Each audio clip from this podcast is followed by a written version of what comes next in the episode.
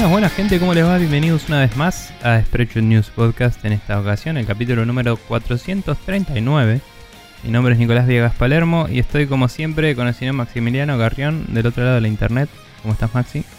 Hola, sí, eh, bien, de, normal. eh, no, no hay, de calor. sí, no hay nada mucho para reportar. En realidad, a- a- en este preciso exacto momento no, porque tengo el aire acondicionado prendido, porque si no, Mm. No se Yo lo funciona. recién porque venía... ¿Viste cuando venís tirando con el ventilador porque eh, te agarra así como el- la ecología? Sí, la decís, conciencia no ecológica, sé, sí, sí, sí. Y llega un momento que decís... A la eh, mierda la a conciencia ecológica. A grabar el podcast, me voy a poner auriculares que me tapan media cabeza eh, y, y como que el ventilador lo iba a subir y iba a hacer ruido y dije, ¿saben qué? Voy a cerrar absolutamente todo en mi living y voy a prender el aire y que se refresque toda la habitación en vez de hacer estas boludeces. Eh, así que nada, Sí. estoy un poco, pero de a poquito. Está muy bien, bien. Sí, yo lo, lo prendí hace como media hora, entonces está relativamente bastante más fresco. Eh, pero sí, no, bien, eh, eso, nada. Hoy este, no estamos grabando en nuestro horario habitual de sábado a la tarde, Mm. sino que estamos grabando viernes por adelantado porque yo tengo un tema el sábado, entonces eh, eso es lo que eh, va a resultar Sí. en que posiblemente si haya noticias de última hora durante el final del viernes y noticias el sábado no las cubramos, como pasó la semana pasada con el Hitman, que durante el resto del fin de semana se actualizaron las cosas y de repente pasamos de tenés que pagar todo, todo es una mierda, a al final no, está todo bien. Sí, ahora lo hablamos eso. Em, pero bueno, sí, cabe destacar eso. También cabe destacar que estoy cansado porque acabo de terminar de laburar y tuve una semana medio larga. Em, Saldrá lo que y- salga. Sí, y hace mucho calor. Así que nada, estuve tirado toda la semana con tipo baja presión y embole y ir a entrenar y volver muerto. Pero bueno. Eh, ah, y tuve una, un pequeño capitulito más con toda la epopeya de Ah. mi bicicleta. Eh, de que se me había roto el piquito del inflador, así que no la podía inflar.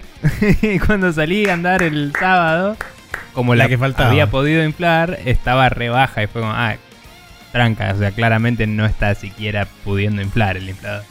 Y le cambié el piquito por uno de metal porque venía con uno de plástico. Y 10 puntos ahora, todo bien. Pero, chabón, qué, qué Pero bueno, por el momento Sí. podemos dar por concluida la saga de la bicicleta. Sí, sí. Hay que ver cuál es la siguiente la siguiente saga. Capaz viene una de relleno, tipo con, con dioses nórdicos. o- Claro. o- Y después de eso no viene sé. el torneo. Claro.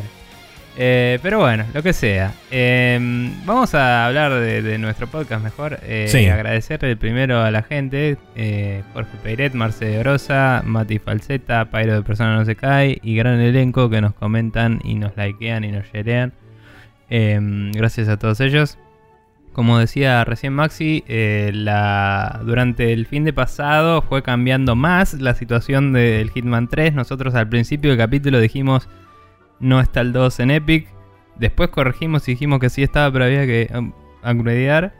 Resulta eh, había que, perdón, pagar el DLC igual. eh, y resulta que al final salió una noticia que eh, no y que se puede migrar el, el, El contenido, el contenido gratuitamente. sin problema. Así que eh, volvimos a nuestra asunción original Sí. después de toda esa eh, complicación de información. Y yo lo mencioné al pasar cuando subí el... el- No, no subo en realidad el podcast a Instagram porque es medio puto con los, con los eh, links. Entonces directamente aviso eh, en el capítulo de hoy tal cosa. Y digo boludeces, no, no suelo hacer todo el resumen entero. Entonces comenté esto del Hitman.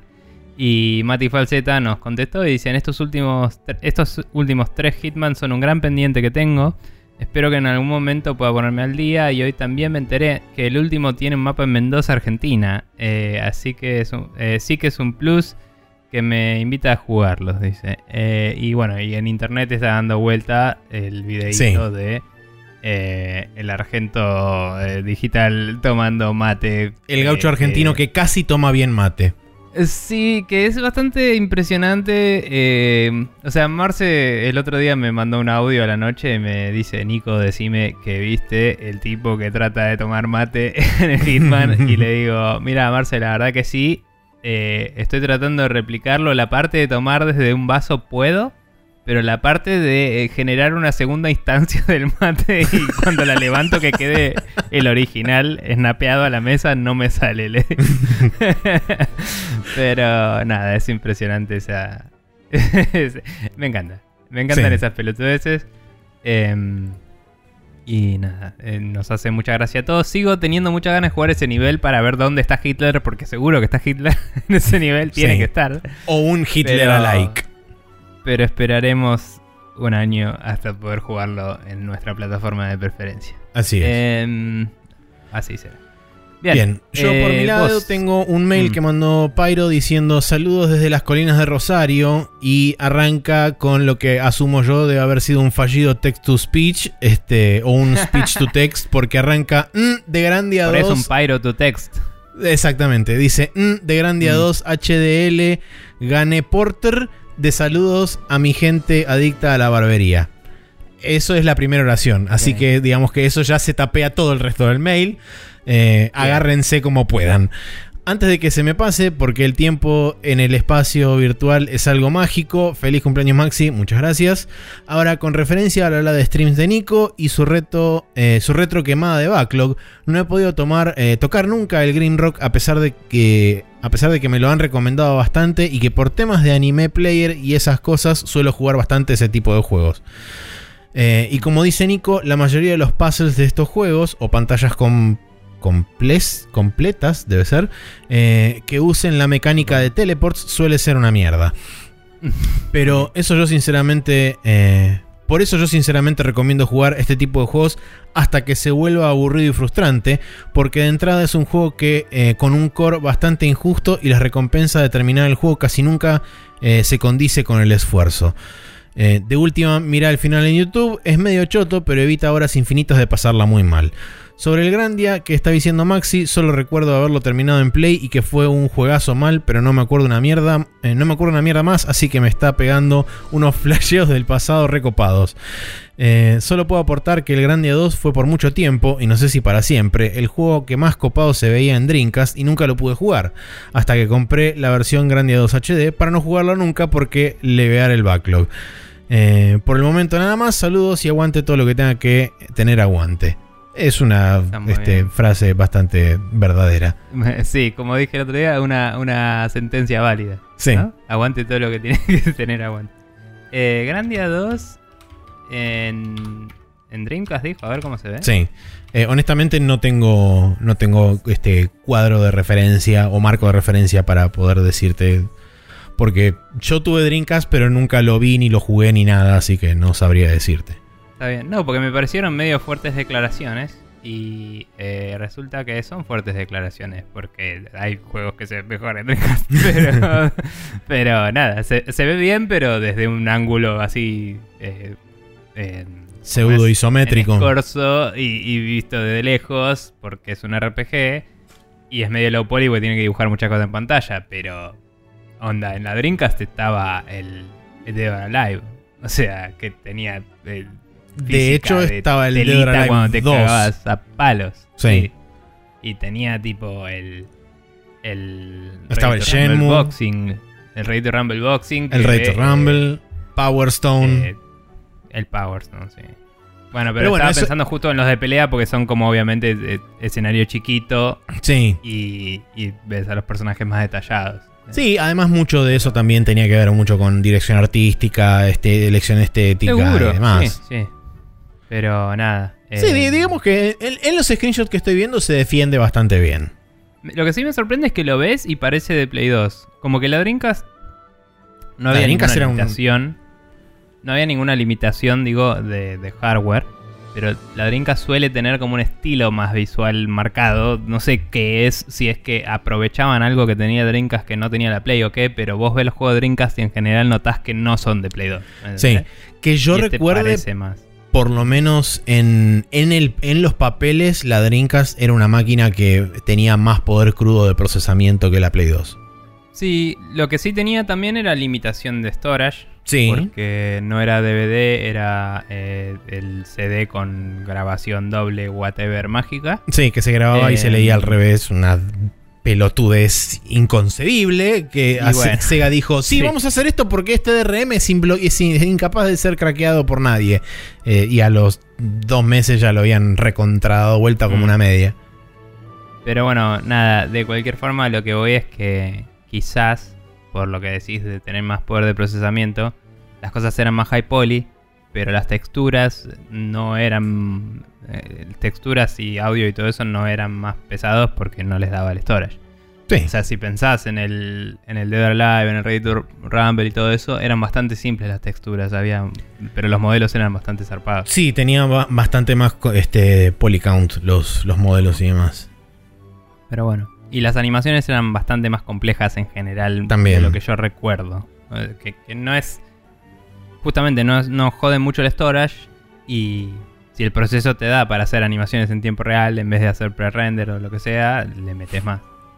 No sé. Pero bueno, interesante. Eh, Bien. Este sidetrack total. Pero gracias, Pyro, por el, por el mail. Así es. Eh, y bueno, vamos a pasar entonces a hablar de lo que nos compete, que son los jueguitos que estuvimos jugando esta semana para arrancar.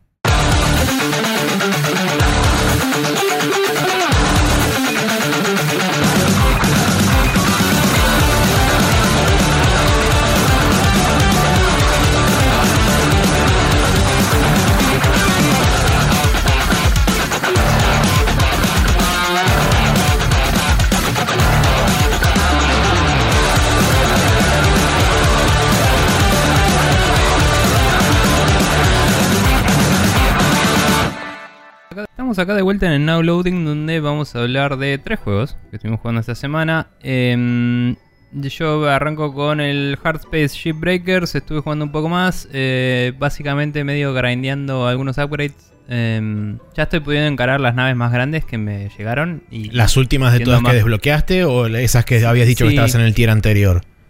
Eh, no, no, esas las últimas que desbloqueé.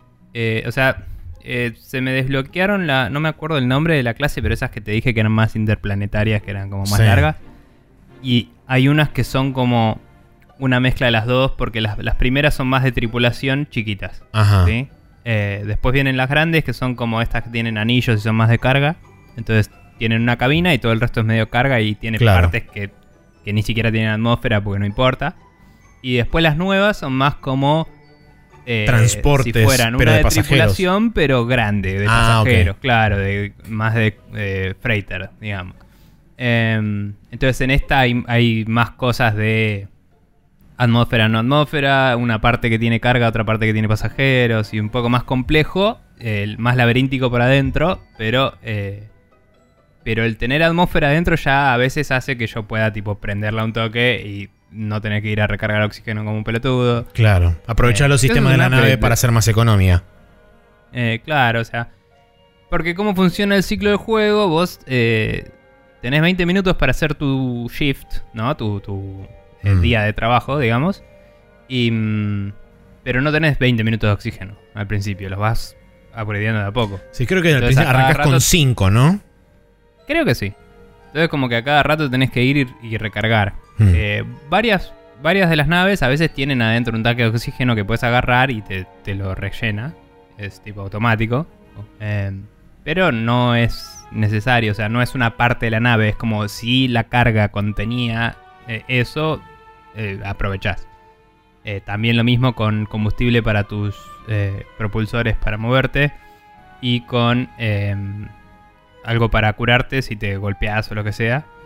Eh, tipo medpack. Y repair kits que son para reparar tu equipo. Eh, entonces nada, eh, esas cosas las puedes agarrar de ahí mismo y todo. Cuestión que en estas naves nuevas eh, están estos generadores grandes que no estaba seguro cómo, cómo encarar. Ya vi cómo es. Es más complejo porque tenés que encontrar cuál es el camino óptimo para sacarlo. Y después ir desconectándolo de todos lados. Y... te- O sea, tiene combustible y coolant. Mientras que los chicos solo tienen... eh, están conectados a alguna pared y lo sacás de la pared y lo sacás. Y listo. Claro. Y los generadores estos se vuelven inestables apenas los desconectás de la nave. Eh, entonces los chiquitos los desconectás y los tirás al lugar donde lo tenés que tirar. Y si lo hiciste rápido no pasa nada. Si tardás un poco explotan. Eh, el grande en el momento en que le apagaste todos los conductos que van hacia ahí, ya empieza a volverse inestable. Por eso digo, tenés que hacer todo un laburo fino de despejar el camino por el cual lo vas a sacar de la nave Mm. para después desconectarlo. ¿Me entendés?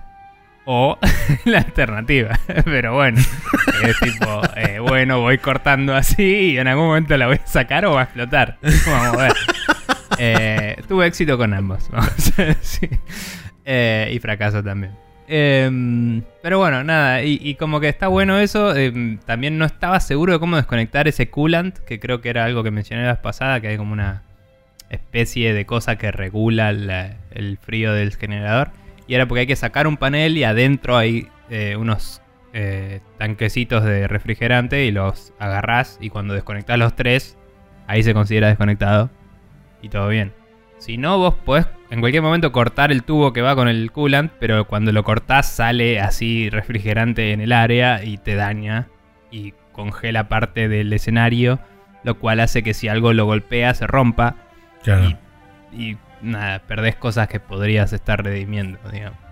Em, y nada, se vuelve interesante porque es más laberíntico y todo. Me gustan mucho más estas naves que las otras que eran solo de carga. Las de carga las básicamente las evité porque volví al tier anterior, grindé y después pasé al siguiente.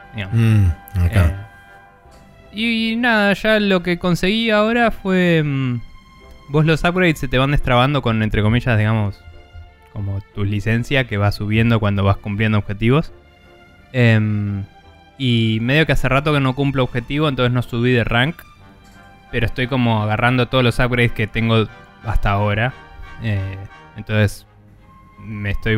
eh, mi personaje está como bastante well rounded así, tiene muchas habilidades y muchas cosas. Mm. Em, y lo último que logré fue comprar el casco y los thrusters. Porque si no, cada vez que empezás de nuevo los estás alquilando y estás eh, perdiendo plata cada. o sea, es como que cuentan negativo. Claro. Em, y nada, esas boludeces típicas de este tipo de juegos. Así que nada, eh, lo estuve jugando más que nada mientras veía un montón de streams eh, y para pasar el rato. Eh, hay momentos en los que cuando me va bien es una sensación recopada y hay momentos que se vuelve aburrido zarpado. Eh, y es como muy depende del mood de uno y de qué también Claro. te está yendo y de qué naves te aparecen en el para elegir, digamos. Y ¿Tenés la posibilidad de elegir Claro. entre, entre diferentes tipos de naves o es que cada vez que vos salís de la escotilla y te encontrás con algo random? No, no, vos cuando vas a salir tenés para elegir, digamos, cuál es, o sea, como te decía, viste que te dije que podías volver al tier anterior. Claro. Eh, vos cuando vas a empezar tu día de trabajo puedes elegir seguir el día anterior, o sea, volvés a la misma nave, pero todos los costos de tu día los volvés a pagar. Entonces, si ya habías agarrado casi toda la nave, por ahí ponele que te queda mucho metal y, y nanocarbon, que es el otro material, entre comillas, pero ya agarraste todo lo electrónico, todas las cosas. Eh, por ahí no te vale la pena, porque no vas a ganar tanta guita como si empezás una nave nueva. Claro, sí. Entonces, ahí elegís vos. Si es, si es una nave grande, en general te toma dos días. Eh, entonces, en el primer día, como que vas eh, cortando todos los accesos que necesitas para el generador, todo eso. Y en el segundo día sacás toda la mierda. Em, o lo- como se te cante a vos, ¿no? Pero bueno, sí, eh, si llega un momento que decís esta nave me hinchó las pelotas o ya no tengo más que sacarle o lo que Sí, sea. no, no me es más rentable o lo que sea. Sí, aún si no completaste el contrato, entre comillas, podés cambiar a otra nave. ¿Y no Sí, completar el contrato te penaliza de alguna forma o simplemente Bueno, no te da algún bonus de- o algo así? Hay objetivos de rank que necesitan que completes contratos o, o- o cantidades de tipo objetivos de contrato, no Ajá. necesariamente cantidad de contratos. Entonces, básicamente es un incentivo para que eh, Sí. te, te dictamina un poco la dificultad, ¿no? Porque si vos solo vas y sacás todo y lo mandás a, a los distintos lugares donde se recicla, vas ganando plata. eh, Sin, sin, lo haces sin criterio. Y puedes hacerlo, tipo, solo le saco el metal y voy a la siguiente. Puedes hacerlo. Pero no vas a sacar tanta plata como si lees lo que te piden y decís, ah, bueno, quieren el generador, quieren esto, aquello. Claro. El bonus es eh, cumplir eso porque cada uno de esos te paga más que solo harvestear cosas. Eh, y si completas todo, capaz te dan un bono más, pero la verdad que no lo vi bien. El detalle es como un Excel re largo me da paja. Eh, No es tan largo, pero digo, es un. Como un montón de líneas así que se van sumando con un subtotal y todo. Y es como, no me importa, voy a la siguiente nave, chao. Em, y bueno, nada, la, las naves de esta categoría están buenas porque son más variadas, como decía, y combinan un poco de, de todas las anteriores. Lo único que no terminé de determinar todavía es em, cómo saber. ha- Hay algunas puertas que no son exclusas, digamos, que las abrís y del otro lado no hay atmósfera. Y no veo una indicación clara de que si hago eso se va a ir toda la mierda. ¿Entendés? Como que me causó un par de accidentes. em, y no estaba rota la nave como para decir, ah, había una fisura que no sabías que había, ¿me entendés? Mm. En realidad, ahora que lo pienso, si usas el visor que tiene, que es como el Detective Vision, que te deja ver dónde están los puntos de corte a través de la pared y un par de cosas, eh, ahí te dice si hay atmósfera o no. Pero me parece que le falta legibilidad a eso cuando no lo tenés prendido el visor. Claro. Porque en el. Vos tenés un coso que se llama Atmosphere Generator, lo que sea, no sé, que está en las naves, que es básicamente un split de aire acondicionado, que tiene un Hmm. botón. Y ese tiene un estatus tipo verde-rojo, ¿no? De si está prendido o no.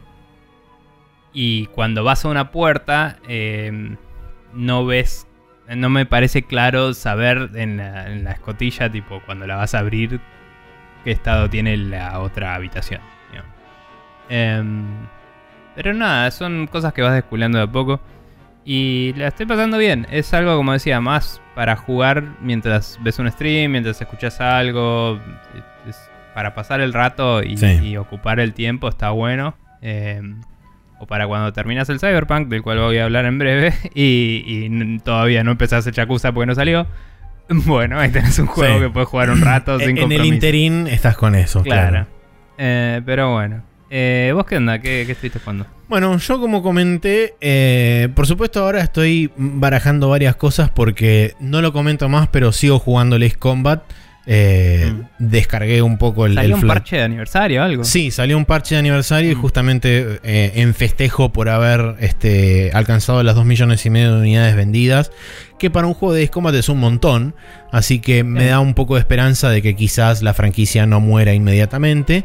Eh, sacaron también un, un- pack de skins nuevos y qué sé yo, que es básicamente DLC cosmético em, para los aviones y qué sé yo. Eh, pero bueno, más allá de eso, que seguí jugando un poco más el Ace Combat eh, con el JOTAS y demás, eh, arranqué el... Bueno, seguí jugando un poco más también el, el Grandia, pero como dije, no lo voy a volver a traer al, al podcast cuando, hasta que lo- lo- no lo termine. Y eh, un juego que me compré en las ofertas de fin de año y de invierno, o sea, para Navidad de Steam, fue el Just Cause 3. Porque estaba muy barato. La super edición mega polenta estaba con todos los DLC y qué sé yo, estaba a 420 mangos, una cosa así. Este, así que me la compré, lo instalé el otro día y me lo, me lo puse a jugar, lo arranqué. Eh, debo decir que primero tuve un problema raro, que es que cuando lo lancé por primera vez, por alguna razón, se me lanzó en modo ventana y no lo podía maximizar de ninguna forma. Tuve que configurarlo desde las opciones del juego, ponerlo en 1080, ponerle full screen, aceptarlo, que, que haga los cambios, todo eso, salir del juego y volver a entrar para que recién ahí me tome la resolución en 1080. Eh, lo cual fue extrañísimo. Eh, pero bueno, fuera de ese pequeño, digamos, percance, no, no tuve más, más inconvenientes que eso. Y es un juego que es, o sea, es apagar el cerebro y pasarla bien, porque en, en esencia es destruir cosas y generar caos y armar quilombo y tenés este, 10 millones de tipos de armas diferentes eh, para poder justamente generar todo ese quilombo. Lamentablemente, a diferencia del 2, donde el, caos que vos ibas generando era lo que básicamente se utilizaba en el juego como economía para ir actualizando tu equipamiento y qué sé yo. En el Just Cause 3 lo cambiaron por un sistema de challenges donde vos tenés diferentes tipos de retos a cumplir que están, van apareciendo desperdigados por la isla a medida que vos vas liberando diferentes áreas que pueden ser ya sean ciudades, campamentos enemigos, destruir por ejemplo diferentes emplazamientos o fábricas del enemigo y qué sé yo. Y eso te va habilitando diferentes puntos de interés a través del mapa. Esos puntos de interés en la gran mayoría de los casos este, se comprometen de eh, diferentes tipos de retos que están... Eh, eh, ¿cómo se llama esto? Vinculados a diferentes partes de tu equipamiento. Por ejemplo, en la segunda o tercera misión ya te dan el wingsuit, que es este, uno de los nuevos aditamentos que tiene el juego, donde además de tener el paracaídas infinito, que es lo puedes abrir y cerrar a voluntad y tenés como un supply infinito de paracaídas. Además de eso, también en este juego te caer con estilo. Exactamente, tenés un wingsuit que te permite eh, planear e ir bastante más rápido y todavía no, no le agarré la mano, pero según el mismo juego, hay, eh, podés hacer, generar como efecto suelo con justamente el piso y podés como extender tu, vuelo más allá de lo que te tomaría planear normalmente. Eh, así que... suelo siendo eh, generar para claro generar una suerte de empuje de sustentación con la presión que se genera entre el, ala del, wingsuit y el piso, para que eso te empuje para arriba y ir haciendo, como decías vos, una suerte de, onda sinoidal sobre el piso o un sapito, digamos, medio en el aire. Em, pero bueno, y algo que tiene que el juego se preocupa bastante durante las primeras 3-4 misiones es en la maniobrabilidad y la básicamente libertad de movimiento que tenés porque el grappling hook, que es el, digamos, el otro chiste más grande que tiene el juego, eh, es lo que te permite, digamos, la movilidad y las acrobacias que puedes hacer durante, durante todo el juego. Y en, ese, en esa parte también es donde, digamos, evolucionaron bastante la fórmula porque desde prácticamente el principio del juego vos ya podés lanzar un... podés lanzar uno de estos eh, tethers que lo que hacen es vos lo enganchás en alguna parte y si vos mantenés el botón de, lanzar el tether eh, presionado, apuntás a otro objeto, persona, eh, edificio, lo que sea, eh, estructura, y lo soltás, vos podés este, adjuntar los dos, las dos puntas de ese tether y después con otro botón lo que haces es contraerlo. Entonces generas una fuerza que puede, digamos, derrumbar edificios, estatuas, tirar una persona contra algo o, por ejemplo, en casos donde no te, quedaste sin municiones, agarrar un pedazo de un este un pedazo de una camioneta y te viene un helicóptero y revolearle un camión a un helicóptero y es muy divertido. Este, y lo festejas así como un boludo y te matan porque te cagaste de risa y te moriste. ¿Cómo sabes si le estás tirando una camioneta a un helicóptero o un helicóptero a una camioneta? Porque la camioneta es la que se levanta y el helicóptero no es el que baja. Mm, ok, crédito parcial. O sea, la cosa no se contrae de ambos lados, es vos le seteas una dirección. Se o sea, técnicamente se contrae de ambos lados, pero el helicóptero es como que se mantiene en el sí, aire. Está generando levante, sí. Este, y lo que vuela es la camioneta. Em, mm. así que, no, la verdad que muy divertido. Sí veo eh, en los challenges o en los retos, como decía, que bueno, los retos son justamente lo que te hace poder eh, ir desbloqueando diferentes habilidades o mejoras para los diferentes tipos de, piezas de equipamiento que tenés. Y creo que por ahí, por ese lado es donde por ahí se puede volver un poco tedioso porque tenés varios, eh, varios tiers donde vos tenés, por ejemplo, para para un recorrido, para una suerte de circuito que haces con el wingsuit, tenés eh, a ver, creo que eran 5 o 6 diferentes tipos de, de, scores. Y dependiendo del score, vos vas desbloqueando una suerte de engranajes. Y esos engranajes son los que te permiten ir comprando las actualizaciones. Entonces, el primer puesto, por ejemplo, te da 6 engranajes. El segundo te da 5 y así hasta un solo engranaje. Eh, el tema está en que en la mayoría de los casos son o por tiempo o por score. Entonces depende directamente de si lo haces en el tiempo, en el tiempo que te da el, juego. Eh, a partir de determinado tiempo empieza como a descontarte la recompensa. Entonces, no sé, por ejemplo, tenés que hacer un circuito en un minuto. Si lo haces en más de un minuto, o sea, si lo haces en un minuto 10, te da la recompensa, la segunda recompensa. Si lo haces en un minuto 20, te da la tercera y así hasta que fallas por completo.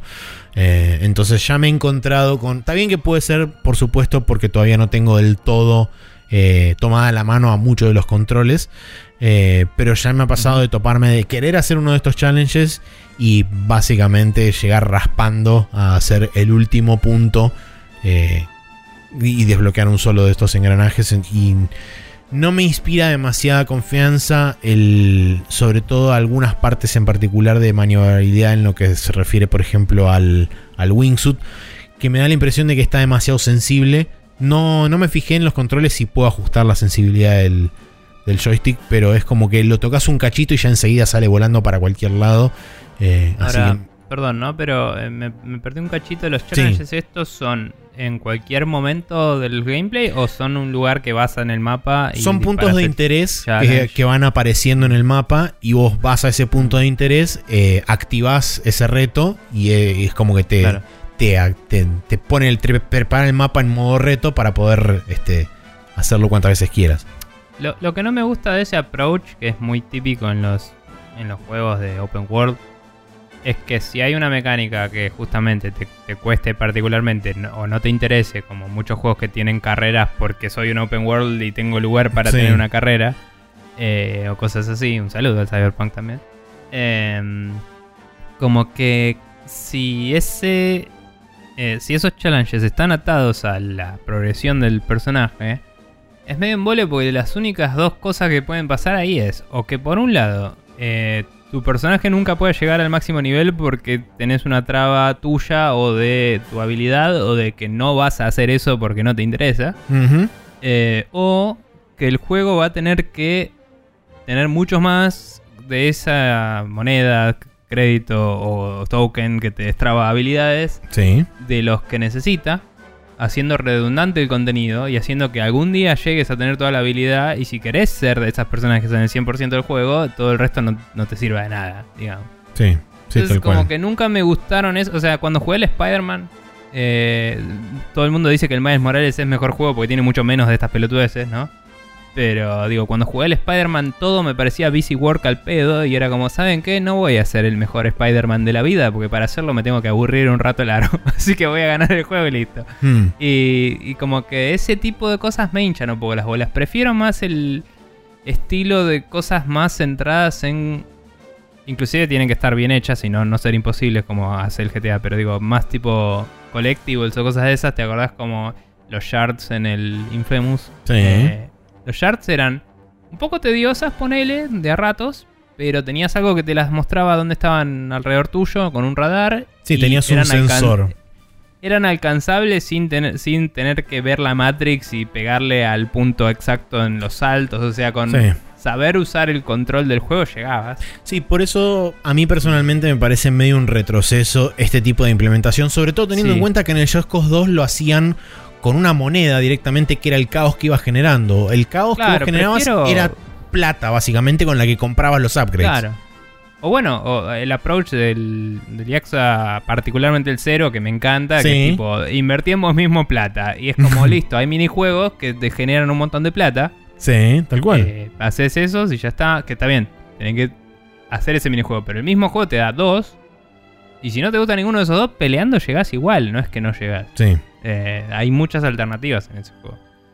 Entonces, eh, es medio choto ese sistema de progresión. Me parece que, que- que es muy.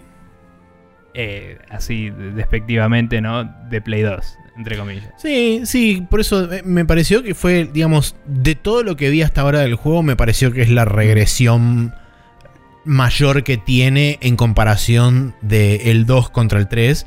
Eh, después, en, con respecto a todo lo demás, es un juego que está igual o mejor que el 2 en, muchos sentidos. De hecho, recién, eh, hasta, hasta hace un ratito estaba jugando. Voy relativamente poco del juego, iré dos horas, dos horas y media.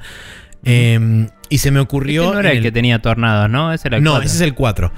Eh, en es- recién, eh, ah, justo antes de, de ponernos a grabar, se me ocurrió eh, eh, en el mapa, porque el mapa es como que está bastante sumeado al área donde vos estás actualmente progresando y haciendo cosas. Se me ocurrió darle zoom out porque quería ver un poco el, el mapa gra- más grande. Y tipo le di zoom out y estaba en una isla relativamente grande. Dije, ah, che, mirá, es bastante grande el mapa. Y me di cuenta que estaba a la mitad del zoom todavía. Y le seguí dando Claro. para atrás y hay Había toda una isla entera gigante más arriba de la isla que estoy. Y es como, boludo, Mm, Dios. Sí. Sí, how about no? Sí, no, es que fue como. Es demasiado grande esto. Eh. Pero bueno, no sé. Lo jugaré, como bien dijo Pyro en el mail con respecto al Green Rock. Lo jugaré hasta que me aburra o eh, lo termine lo que suceda primero. Eh, Mm. Y si termino lo que es, entre comillas, la historia, que la historia es medio la nada misma. eh, porque en este juego no importa demasiado la historia, lo divertido es hacer mierda todo. Mm. Veré qué, qué onda. Pero digamos que por el momento la estoy pasando bien. Yo capaz algún día pruebe, creo que el 4 estaba en el Game Pass. Em, si no era el 4, por ahí es el 3 mismo. Pero en su momento yo había comprado el 2, que medio nos lo comprobamos en la misma época, todo, pero lo probé un toque y fue como... eh, el concepto de todo el caos y eso está muy bien, pero los controles me parecían re básicos y chotos. No sé, no, no sé si eso mejoró, si nunca te molestó a vos. No, Pero- lo único que bueno, eh, es un tema de, de que como tenés movilidad por otro lado, la movilidad a pie es, me parece que es la que sufre, o directamente no encontré dónde mierda está el botón de sprint, porque el personaje es como que va trotando eh, a todos lados, Mm. y si no te subís a un auto, o si no te afanás un helicóptero, o si no este, te enganchas a cualquier cosa y vas andando. Pero eh, digamos que en lo que es correr o, o- o ir caminando o a pie, Mm. el personaje se mueve relativamente lento. Entonces no sé si es que no estoy encontrando el botón de sprint o no corre. Capaz está hecho. O sea, mirá los controles y fíjate si está, pero. Capaz que está hecho a propósito para incentivar el uso de vehículos y de la eh, del látigo este soga whatever grapple. Em, porque si lo pensás en juegos como el Saints Row 4, pasa eso de que tenés tantos poderes y cosas de tanta Seguro. movilidad que no te subís a ningún puto auto en todo el juego y es peor por eso. Sí, sí, sí. Saints Row 4 casi te diría es un mal juego. O sea, la pasé bien, sí. Eh, el 3 es tanto mejor que no tiene sentido. Y Porque el 3 tiene una buena 3 curva de subirte a un progresión. auto tenía sentido. Sí. Y, y- y cuando desbloqueabas un avión o un helicóptero era una locura. Y todo estaba buenísimo. Además, Eh, el 3 tiene una muy buena progresión de cómo evoluciona tu personaje hasta que llegas al punto de la ridiculez, donde al final de todo destrabas los superpoderes y es como ya fue todo. Bueno, de hecho, te va destrabando cheats. Y cuando lo quisimos jugar en co-op fue como, bueno, anda bien el co-op, qué bien, pero nos aburrimos al toque porque ya éramos indestructibles. Sí. Era como, bueno, ya está. pero, pero bueno. Em, bien, eh, si terminaste con esto, Sí. em, nada, yo terminé el Cyberpunk. Em, me gustó el final. Tuve un. O sea, el, el juego me hizo un bait and switch medio heavy que pues, casi me enojo. y, y fue como, no, está bien, lo que yo eh, esperaba que pase pasó, pero. eh, Lo que no me gustó es que no fue como, ah, mira, me amagó algo y lo dio vuelta y estuvo bueno. Me amagó algo y me dio vuelta porque está estructurado el final y se nota zarpado dónde están las variables. ¿Me entendés? Hmm. Entonces lo que yo pensaba que iba a pasar, en vez de pasar cuando yo pensaba que iba a pasar, pasó después, en un momento que la escena cambió y es más fácil reemplazar al personaje A por personaje B. Eh, entonces es como... No, o sea, estoy tratando de no spoilear nada, ¿no? Pero, Sí. pero digamos, he mencionado que eh, la, persona que... eh, El interés amoroso que, tenía yo en, el juego había dicho que se quería de la ciudad y dije, bueno, esto va a jugar de alguna forma en el final. Y medio como que, eh, según con quién estás en el final, hay algunas cosas que varían, pero no la... no las resuelven inmediatamente, las resuelven en un momento en particular que se nota que ahí es donde, digamos, te hacen la... Bueno, y acá anda y habla con tu interés amoroso. y es como... Y me pareció choto porque... em, Está bien que yo estoy ponerle roleplayando o lo que sea. Pero cuando ves la historia como se está desenvolviendo, vos pensás lo primero que pasaría acá es que hablarías con el interés emocional. ¿me ¿Entendés? Sí. Y, y, eh, pensé por un momento que no iba a pasar eso. Eh, pero bueno, se resolvió bien. Eh, igual, esto que digo que se notan dónde están las variables, se notan dónde están las variables en este final. Eh, no vi los otros, pero los otros finales, O sea, no son, no son el Witcher 2, que es un tercer capítulo que depende del segundo, o, o el 3, que varía bastante. Son distintos finales acá. Eh, la escena final es una escena eh, en un lugar geográfico si estás en una situación y en otro supongo si estás en otra. Em, pero aún dentro de esta escena es donde ves las variables de, bueno, eh, yo elegí esta forma de ganar el juego, pero además la elegí teniendo una relación con este personaje y habiendo hablado estas cosas con estos y habiendo cumplido misiones para esto y entonces empezás a ver un par de cositas. También algo que sí me gustó al respecto es que eh, te hacen un mini eh, guiño en los títulos de gente que hablaste durante el juego saludándote y, y comentándote cosas. Eh, Ok. de todos esos, un diálogo estaba escrito claramente muy genérico y se notaba que no cuadraba. El resto cuadraba bien. Em, y era porque era de una facción que de- nada, me había ayudado recientemente y me trató muy de, eh, ¿cómo andas tanto tiempo? Y es como, chabón, te vi hace cinco minutos. Eh, no sé. Em, pero bueno. Eh, nada, no puedo decir nada más sin spoilear, pero digamos que... em, still better than Mass Effect 3, ¿no? Eh, bastante la lejos, barra bastante mejor. baja, pero bueno. Eh, sí. A mí, de, de nuevo, el final de Mass Effect 3 eh, me gustó. Es imbécil que sea cambio de colores y eh, es más pelotudo todavía que sea importante en lo más mínimo salvar a la Tierra cuando ya salvaste 20 planetas en Sí, la galaxia en el primero. Pero no importa. Eh, sí, la galaxia también, pero digo, en el mismo juego ya salvaste 20 planetas y es como, no, es importante salvar la Tierra, chicos. Y es como, dale, boludo. pero bueno, no importa. Eh, a lo que voy es que está, está muy bien hecho el final, pero se notan... eh, o sea, si no me hubiera hecho ruido eso que dije en particular súper críticamente, capaz que la sensación entera era, se elevaba Era un poco, diferente, claro. ¿entendés? Pero me chocó porque se te presenta una situación que decís, ¿qué onda? ¿Por qué estoy acá? ¿Qué? ¿Qué? ¿Qué? Digo, una elipsis y digo, che, pará, ¿y, y- y el plan? Digo, onda. El, el plan de, de qué pasa cuando terminemos esto. Claro. se- ¿Qué onda? Y Es el típico caso de la película donde dicen, So, what are we doing? Claro. De- digamos, eh, sin entrar en detalles, Sí. tuve una escena que pensé que iba a tener con el interés amoroso con otra persona.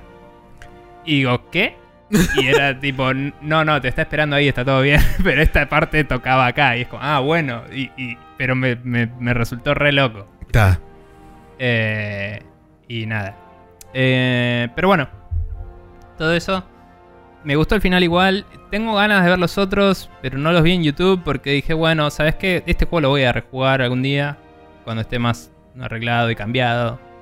Eh, y conociéndome, probablemente elija muchas de las mismas cosas, pero eh, googleando así nomás, vi la cantidad de finales que hay, que yo pensé que eran bastantes menos, digamos. Eh, y. Sí, hay que ver qué, tanto, qué tantos de esos finales son por ahí cambiar un personaje por otro o... mm, ok, sí, o sea, no sé si son tipo. Hay tres y después hay variantes de esos tres, pero numeraron una cantidad de finales que es más de lo que yo pensaba. Ok. Y. mm, Y obviamente que cuando googleas lo más mínimo, algo te vas a spoilear, pero ya había ganado el juego y dije, bueno. Y vi un screenshot y dije, ese es el final. Que tiene algo que yo vi en el mapa y dije, esto es interesante. Y no lo vi en todo el juego. Y estaba en ese final. Y es como, ok, esto lo quiero hacer. Y no sé cómo es. Ok. Entonces es como, listo. Em, pero nada, me, me quedé con ganas de ver los otros finales, pero será para el siguiente playthrough. Em, y después me puse a ver algunos videitos de boludeces de easter eggs y eso, a ver si me perdí de algo loco. Lo malo es que está lleno de esa gente que te pone, en vez de tipo, hacer una lista comprensiva del asunto o lo que sea, te pones top 10 easter eggs del Cyberpunk y todo el mundo rankea lo que se le canta al orto, entonces ves repetidos, ves pelotudeces que no te interesan. Y es una mierda. Pero algunas boludeces interesantes hay. Hay eh, referencias a muchas cosas que existen, obviamente, del Cyberpunk y todo. Y, y algunas de esas dije, wow, onda. La próxima vez voy a tratar de buscar esto porque está piola. Y me olvidé total y absolutamente de que había algo que habían publicitado que es un arma que te habla, que es típica de RPG. eh, que es una pistola inteligente que te habla. y tengo ganas de, de probarla. De la buscarla, claro. porque- Porque aparentemente cada vez que metes headshots dice alguna boludez. Entonces es como, bueno, se puede volver súper molesto al toque, pero de última cambia de arma. Em, así que nada, eh, porque es como una, una bala. Eh, eh, proyecta en un holograma de una especie de bala que es tipo Clippy. Y, y te habla y te dice boludez. Em, así que nada, eso. Esas son las impresiones finales. Eh, el juego. eh, en general me gustó a pesar de todos los quilombos que tuvo. Y. qué sé yo, tiene. Tiene mucho que mejorar como hemos hablado, pero, pero está bueno, en mi opinión. Así que eso es todo. Em, bien. Esta semana estuvimos jugando eh, al... eh, perdón, me, me distraje porque estuviste medio cortado un rato, yo seguía hablando y terminé. Está bien, perfecto, sí. Em, así que nada, recapitulando, esta semana estuviste jugando al Just Cause 3, eh, yo jugué al Cyberpunk y lo terminé, y estuve jugando al Hard Space Shipbreakers eh, un rato más. Así que eso, todo eso lo estuvimos jugando en PC. Em, Just Cause está en Play 4 y Xbox, el Cyberpunk está en Xbox. Eh, bien, nos vamos entonces al Rapid Fire donde hablaremos de las noticias de esta semana.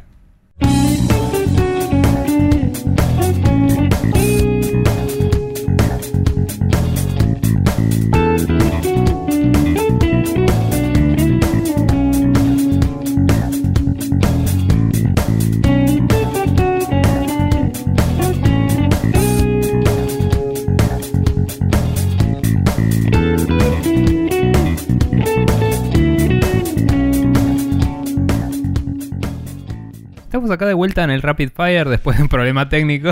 Eh, un saludo a Discord. Y vamos a eh, hablar de varias noticias de las cuales eh, estoy enterado parcialmente de algunas.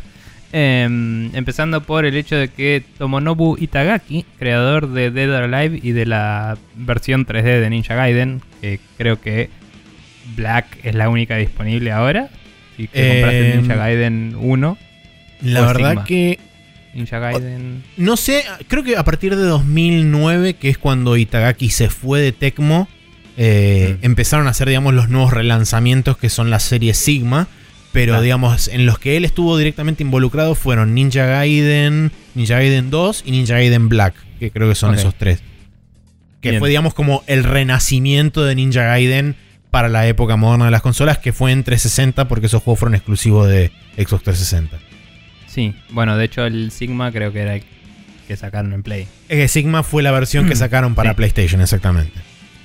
Bueno, de cualquier forma, eh, se abrió su propio estudio eh, con juegos de azar y mujerzuelas o no, no lo sé. Eh, se llama Itagaki Games porque aguante ponerle tu apellido a las cosas. Sí, la humildad. Y, mm, y dijeron que el plan actual es lanzar eh, juegos en PlayStation 5, Xbox Series, PC y, eh, y PC en Steam, dicen en particular. Sí. Así que nada, interesante. No sé si había más detalles sobre el Hay un, hay un poquito más de un poquito más de detalles eh, en una entrevista que hicieron, creo que fue con Famitsu, donde Itagaki habla un poco de su relación con Microsoft, de hecho, y cuál fue, digamos, el atractivo principal o el atractivo inicial que Itagaki sintió hacia Microsoft y habla justamente de la época donde él trabajaba con NEC y con Sega y él sintió como una vibra similar de que estaban buscando algo parecido a lo que Sega intentó o, o Sega demostró en los 90 con la actitud, digamos así, más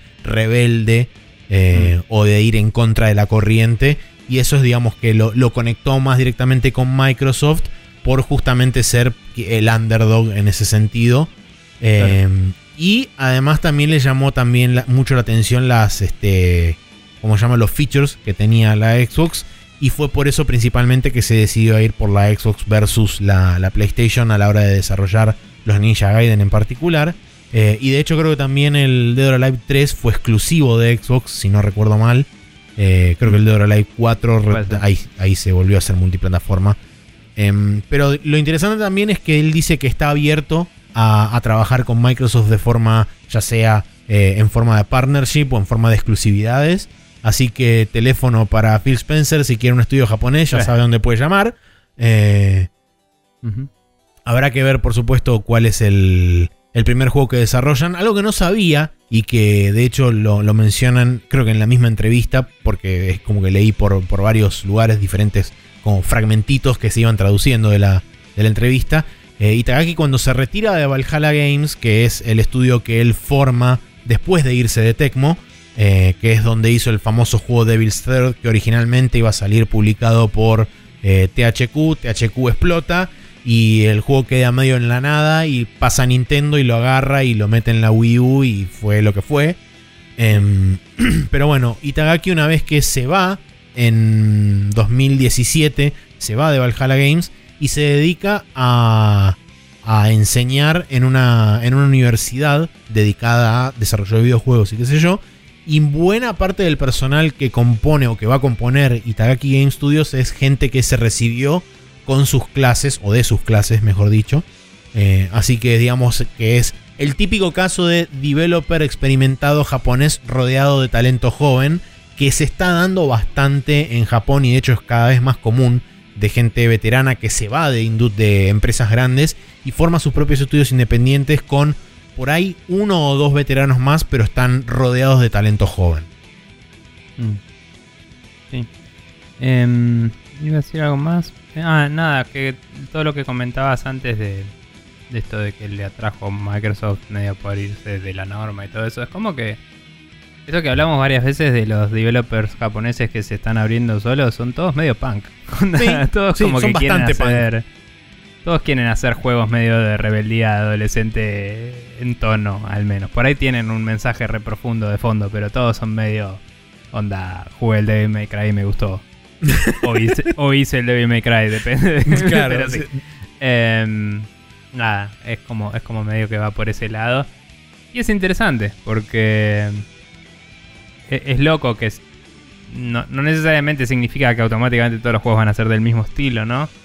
Pero, pero que la actitud sea así particular creo que es muy característico de allá, que si sos anti-establishment, sos anti-Japón, básicamente. Esencialmente es- sí. Es el establishment, tipo. Claro, tal cual. Eh, pero bueno, nada, es curioso. Em, bien, la siguiente Bien. noticia parece bastante mala. Sí, eh, hay Sí. que hacer la salvedad que eh, eh, vamos, voy a leer el, el titular Sí. primero porque Valve anuncia que Steam va a integrar el sistema de nuevo anti-cheat a Steamworks y acá es donde quiero hacer la diferencia. Una cosa es de nuevo anti-cheat y otra cosa es de nuevo Sí. anti-tamper.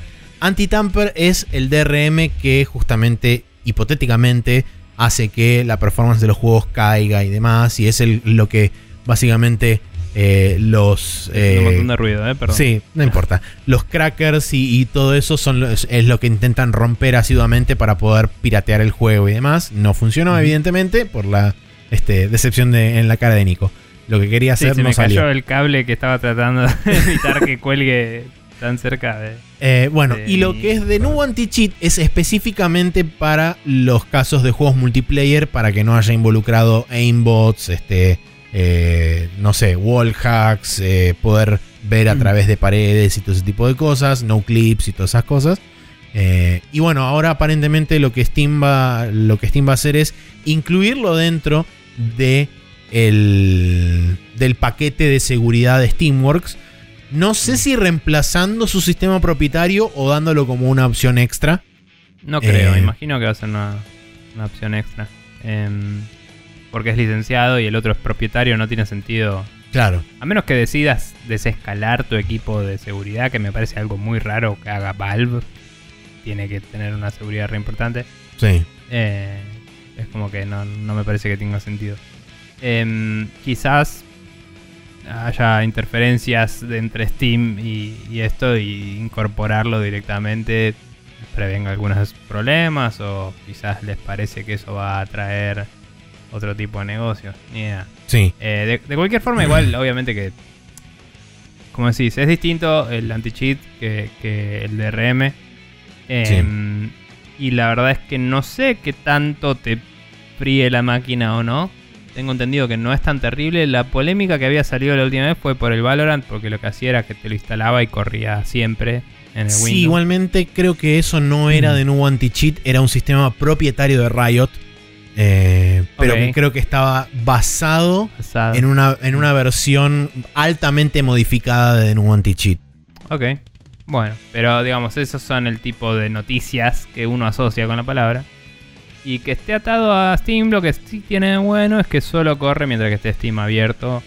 Y el juego, idealmente, porque el juego es el que va a pedirle a Steamworks Claro. prendeme el coso. Entonces, en ese sentido, para el común de la gente que tiene juegos en Steam, quizás es más positivo inclusive que, que el juego te lo instale y lo use cuando quiere, que no necesariamente es la forma en Sí. la que el usuario final... Además, incluirlo dentro de lo que sería el, entre comillas, paquete de servicios de Steamworks hace que también le otorgue cierta, por ahí, si querés, legitimidad a, este, a darte todo un, un combo bien cerrado.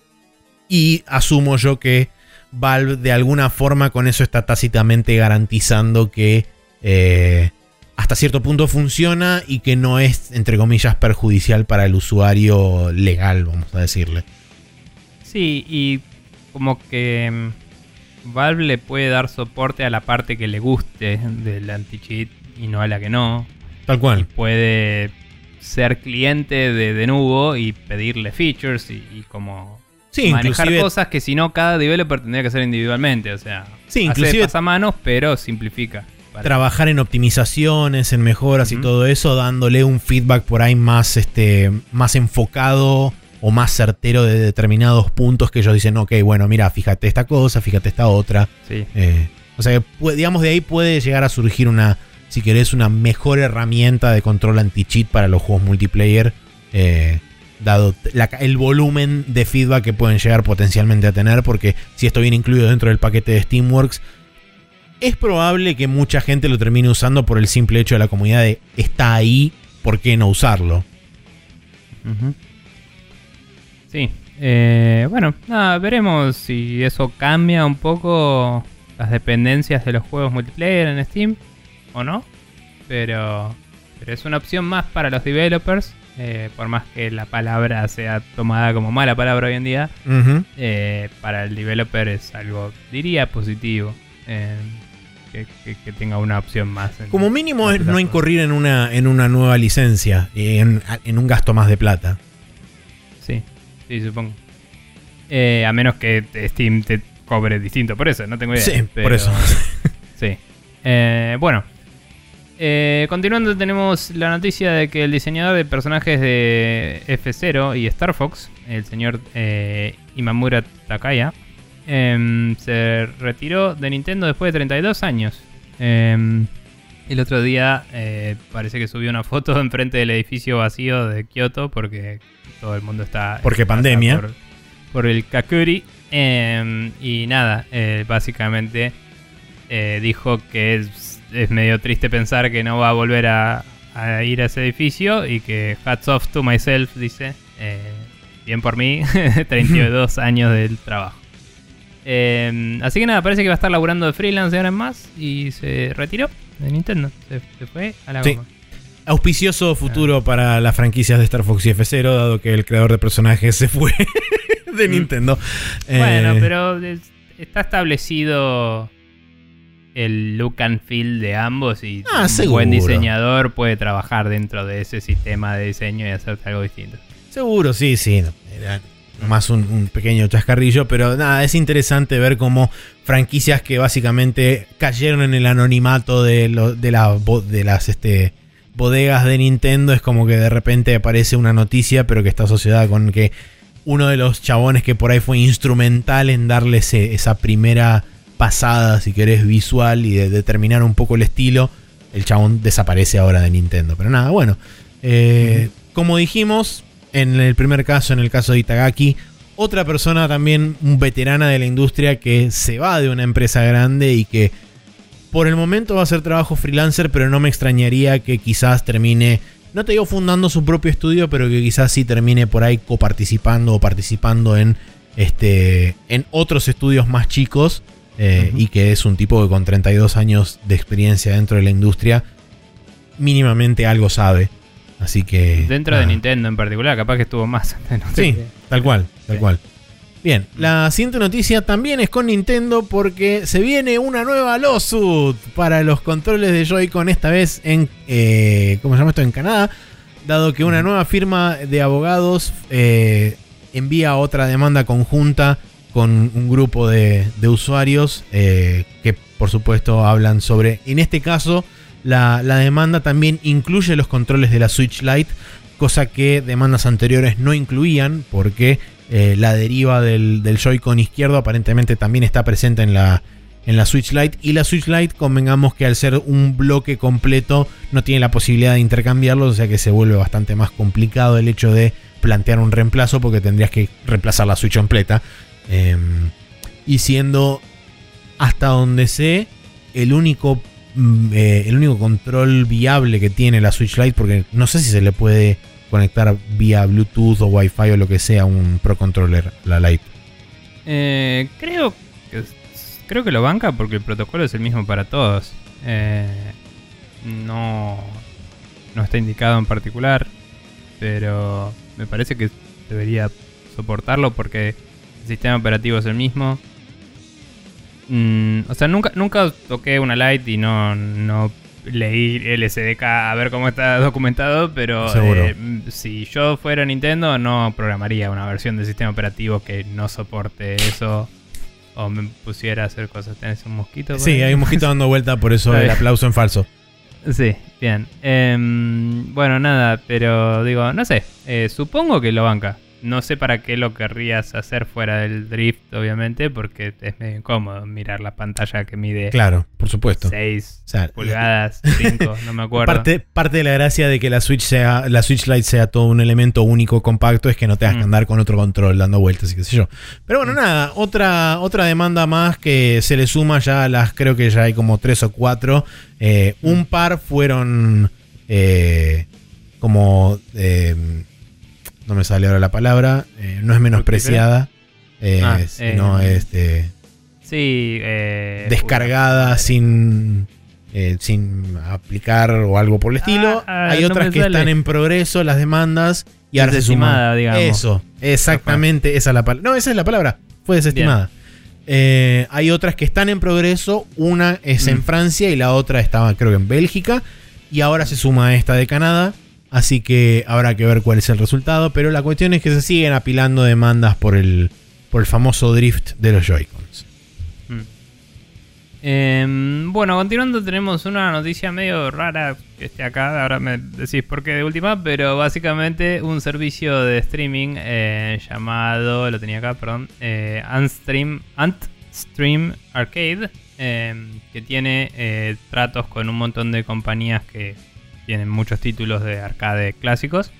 Eh, incluyeron en su repertorio de juegos que se pueden acceder a través de la nube eh, los juegos de Star Wars de SNES. Em, y nada, por la módica suma de 9,99 euros, eh, se puede jugar eso, eso por mes, ¿no? Sí. Se puede jugar unos 300, eh, no, 3.786 títulos, em, que aparentemente es el lugar legal con más juegos eh, retro disponibles eh, para Sí. jugar. Eso, digamos, a- fue lo que más me llamó la atención y por eso particularmente fue que puse la noticia. Porque no conocía este servicio. Sí, para nada. Mm. eh, y el hecho de que mencionen que tiene un catálogo de casi cuatro, de casi, sí, casi 4.000 juegos que incluyen aparentemente Super Nintendo, Nintendo, eh, creo que también incluyen otras consolas que son Genesis y, y demás consolas de Sega. Pero me llamó poderosamente la atención el hecho de que exista esto, por supuesto como, no sé si lo dijiste, pero bueno, el nombre mismo lo dice. eh, es un servicio de streaming de, Sí. de juegos, de digamos, lo que serían juegos retro. Y que ahora Netflix firmaron... de los jueguitos retro. Exactamente, sí. Eh, y que ahora firmaron contrato. No sé si firmaron exactamente contrato o si simplemente consiguieron la posibilidad de, de poder publicar estos juegos o las licencias de estos juegos para poder publicarlos. Y esto lo que también me llevó a preguntarme, que bueno, la noticia no lo, no lo analiza ni tampoco hace un, eh, una, una valoración al respecto, es todos estos juegos de Star Wars, de Super Nintendo y qué sé yo, caerían también técnicamente dentro del licenciamiento de juegos de Lucas, del recientemente refundado Lucasfilm. Eh, o sea, si los quieren republicar, sí. O sea, es- todas esas propiedades intele- intelectuales son de ellos. Lo que yo sí me pregunto, porque no tengo idea. eh, o sea, sabemos que las propiedades intelectuales son de ellos. Todo. O sea que Em, lógica sería que ellos hayan ido a negociar con Lucasfilm todo esto. Eh, mm, bueno, eso es lo que no sé. Porque Claro. depende un poco de cómo fue publicado con Nintendo, ¿no? Si lo publicó Nintendo, fue el publisher, obviamente que sería otra cosa. Imagino que lo publicó Lucasfilm porque siempre se- la movida de George Lucas fue que fuera independiente todo lo suyo. Seguro. Con la super guita que se hizo, lo pudo hacer tranquilamente. Pero me llama la atención esto de em, específicamente. Eh, o sea, los, los juegos, según veo que están eh, presentados acá en el coso de Dance Stream Arcade, serían las versiones originales de los juegos que se están o emulando o lo que sea. Sí. Pero yo me pregunto, ¿esto es un port eh, a PC que está corriendo y lo streameas? ¿O es una versión emulada de SNES? ¿Y qué onda la legalidad para con Nintendo en ese caso? ¿Me entendés? Sí.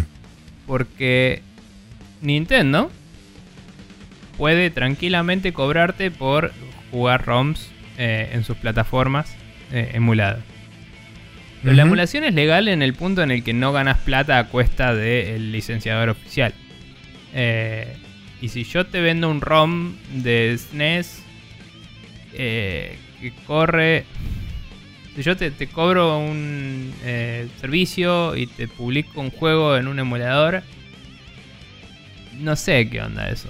Eh, yo sé que yo puedo codear o licenciar un emulador, rapear el juego en ese emulador y vendértelo dentro de un cliente de PC, digamos, un exe de PC. Pero me pregunto si esto tiene alguna otra diferencia legal o no. ¿Me entendés lo que digo? Sí, sí, sí, sí, entiendo. Eh, Capaz que no, porque puedo rapear un emulador y vendértelo, así que capaz que es como se escudan en eso y ya fue. Pero Puede ser. creo que es la primera vez que veo que encima se publicita como el juego de SNES lo puedes jugar por este lugar. ¿Me entendés? sí, No es- sí, sí, sí. No es tipo, te traigo el clásico Super Star Wars, que es una forma de frasearlo. Decir, podés jugar el juego de SNES Star Wars. es Sí. un poco polémico para mí. eh. O sea, si yo fuera Nintendo estaría ahí con las antenitas de vinil paradas un toque. Sí, la otra posibilidad que se me ocurre es que tengan copias físicas y tengan el hardware específico de Super Nintendo y te lo envíen. Sí, que si fuera Nintendo probablemente también se quejaría de estás usando mi hardware de una forma que no quiero. No importa. A lo que voy es que em, me llama la atención usar Seguro. Dentro de la, de la Sí, publicidad. no el sé hecho de qué que tan... espe- específicamente mencionen Super Nintendo es, es extraño. Claro, porque si, si está rapeado y, y es un launcher que por adentro es un emulador, no me importa. Pero si vos me decís, podés jugar este juego de Super Nintendo en mi servicio, y yo soy Nintendo y yo vendo un servicio que te deja jugar juegos de Super Nintendo, tengo bases legales para hincharte las pelotas, ¿me entendés? Mm, Entonces me llama la atención. Más allá de que obviamente Star Wars no es de Nintendo. eh, decir que ofreces juegos de Super Nintendo en tu servicio me parece polémico. Eh, sí. nada. Y si yo creo que Nintendo, si lo ve, va a hacer algo al respecto. Sí, muy posiblemente le, le tire, le, le empiece a romper las pelotas con, Mm. con algo de eso. Nada. Me llama la atención. Eh, dale vos, nomás. Bien, la siguiente noticia es que según Bloomberg, Apple se encontraría desarrollando un casco VR diseñado como, entre comillas, un precursor de nicho para eventuales anteojos de realidad aumentada. Y, eh, por supuesto, por lo cual, al ser un producto Apple, va a ser un, un- un headset VR que va a tener un precio sideral. eh, y no sé las capacidades del rumores, mismo. sí. Pero aparentemente no está esta- eh, exactamente en esta nota, sino que lo leí en otro lugar donde justamente a- copiaron la nota de Bloomberg. Eh, mencionaban que va a in- van a intentar que esté en capacidades eh, lo más cercano posible al Valve Index. que es la, la gama más alta de headsets que hoy en día existen para, para realidad virtual. También es curioso que hablen de un de un precursor de nicho para eventuales anteojos de realidad aumentada. O sea que claramente el, el, el próximo paso o el paso final, si querés, de Apple es tener realidad aumentada y no solamente El realidad virtual. Eyeglass. Exactamente. Que suena a eyeglasses, inclusive. O sea, a ojos. Eh, sí, Vidrio. ojos de vidrio. Nada. Eh, sí, de hecho no recordaba esto que dice la nota de que el año pasado compraron NextVR, que es una empresa de VR. Vez verdad. Porque el año pasado fue un año en el que no, el tiempo fue todo el tiempo y no entendimos un choto. Em, pero nada, sí cabe destacar que... O sea, yo no estoy siguiendo las iniciativas estas locas de Apple, porque todas se basan en rumores hasta que anuncian algo. Pero si seguís la parte mainstream de Apple, cabe destacar que el año pasado anunciaron que están haciendo sus propios procesadores ARM sí, es en vez verdad. de seguir licenciando Intel. Y mm, salieron los primeros sets de MacBook con eso y salieron muy bien. La gente tipo dice que tiene alta performance, que la batería dura infinito, que es una locura día y noche, zarpado. Y es la primera iteración, o sea, la segunda siempre es bastante mejor en hardware de Apple. Eh, así que con un chip propio eh, y, y sus propias ba- baterías que las tienen re patentadas y no, no todo el mundo las tiene y sus propios manejos de esas cosas. El producto podría llegar a ser algo inalámbrico de buena vida útil, o sea, de buen buena sesión de juego, digamos, o de uso Mm. de, de un largo zarpado. Y no me sorprendería por el tipo de cosas que hacen hagan todo lo posible por no usar ningún control directamente, sino traquearte las manos. Eh, Sí. O como mucho que interfacee con el Apple Watch o que tenga alguna situación de, de usar un, un accesorio de Apple capaz, tipo, no sé, solo usas tus manos, pero si querés, no sé, hacer modelado 3D, usa este lapicito que funciona en 3D. Y que sale 500 dólares. Sí, obvio. Em, pero bueno, nada. Capaz con Machine Learning podrían usar el Apple Pencil, inclusive. No sé, no importa. No. Eh, algo que ya que- exista. no lo van a hacer, ser, van a hay que ser valiente para venderte un nuevo periférico. Claro, o por ahí te venden el Apple Pencil 3.0 que sirve para las dos cosas y en vez de 100 dólares sale 200. Eh, pero bueno, y es el mismo, pero él tiene un marker que lee el coso. No sé. Eh, de cualquier forma, lo que voy es que eh, siguiendo la tendencia de Apple y leyendo esta noticia, puedo imaginarme para dónde va, es lo que quiero decir. Pero de por sí que tengan sus propios Apple Silicon y toda esa movida, que tienen sus propios procesadores, me parece que de movida ya promete más que antes de ese anuncio, digamos. Sí. Em, Sí, no, no, Entonces- no me acordaba el hecho de que ahora Apple estaba desarrollando sus propios procesadores, así que bueno, ahora tiene un poco más de o sentido. sea, en realidad los de los de los celulares ya los estaba haciendo, pero digo, Sí. ya- como que está haciendo across the board ahora, está haciendo Sí. todos los chips y está eh, y está teniendo un control más directo del hardware y digo, bueno, capaz que eh, puede usar los chips de la laptop directamente que tiene integrada la placa de video, digamos, la, la- la GPU y tener un proceso zarpado. Así igual, es. la verdad es que los iPhone y los iPad tienen un GPU que es mejor que el de la mayoría de, la- de las Macs hoy en día, pero pero bueno, sí, digamos, puede, puede que usen hardware custom propio y hagan algo bastante loco. Eh, y, y el último hardware custom que hicieron salió muy bien. Eso es lo que quiero decir. Bien. También va a salir un huevo y no me interesa. Sí, no, por Eh. supuesto, porque en la misma noticia también, para, para cerrar, mencionan que va a ser que va a estar bastante por encima de los costos o de los precios que se manejan hoy en día del mercado de los, de los headsets VR. Así Como que. decía en el chat eh, que tenemos con los pibes de Café Fandango, esta gente tiene un pie de monitor que vale 999 dólares. Y Claro. tiene ruedas para su Mac Pro que cuestan 400 dólares. Ruedas. Sí, Es hay que ser valiente para vender eje- ruedas. Es un eje de metal cruzado por una un vástago que se atornilla y dos ruedas. Y es como, sí, pueden estar más lubricadas que la mierda y hechas con material del área espacial. Pero son ruedas. Salen Yo- 400 dólares. Yo creo que Le están pongo unas Michelin, boludo, y me, me subo arriba y me voy, le pongo un motor y me voy a andar a algún lado. ¿me están lubricadas con sangre de chino suicidado en Foxconn. Por eso salen tan caras. Probablemente las Michelin también. no sé si Foxconn, pero al lado. En, en los que hacen dos. llantas, tipo, Sí. claro. Eh, bueno, Eh, bien. Continuando este, entonces con las noticias. Eh, esto es recién salido del horno porque es medio breaking news, pero salió hoy a la mañana, así que no voy a hacer la cancioncita.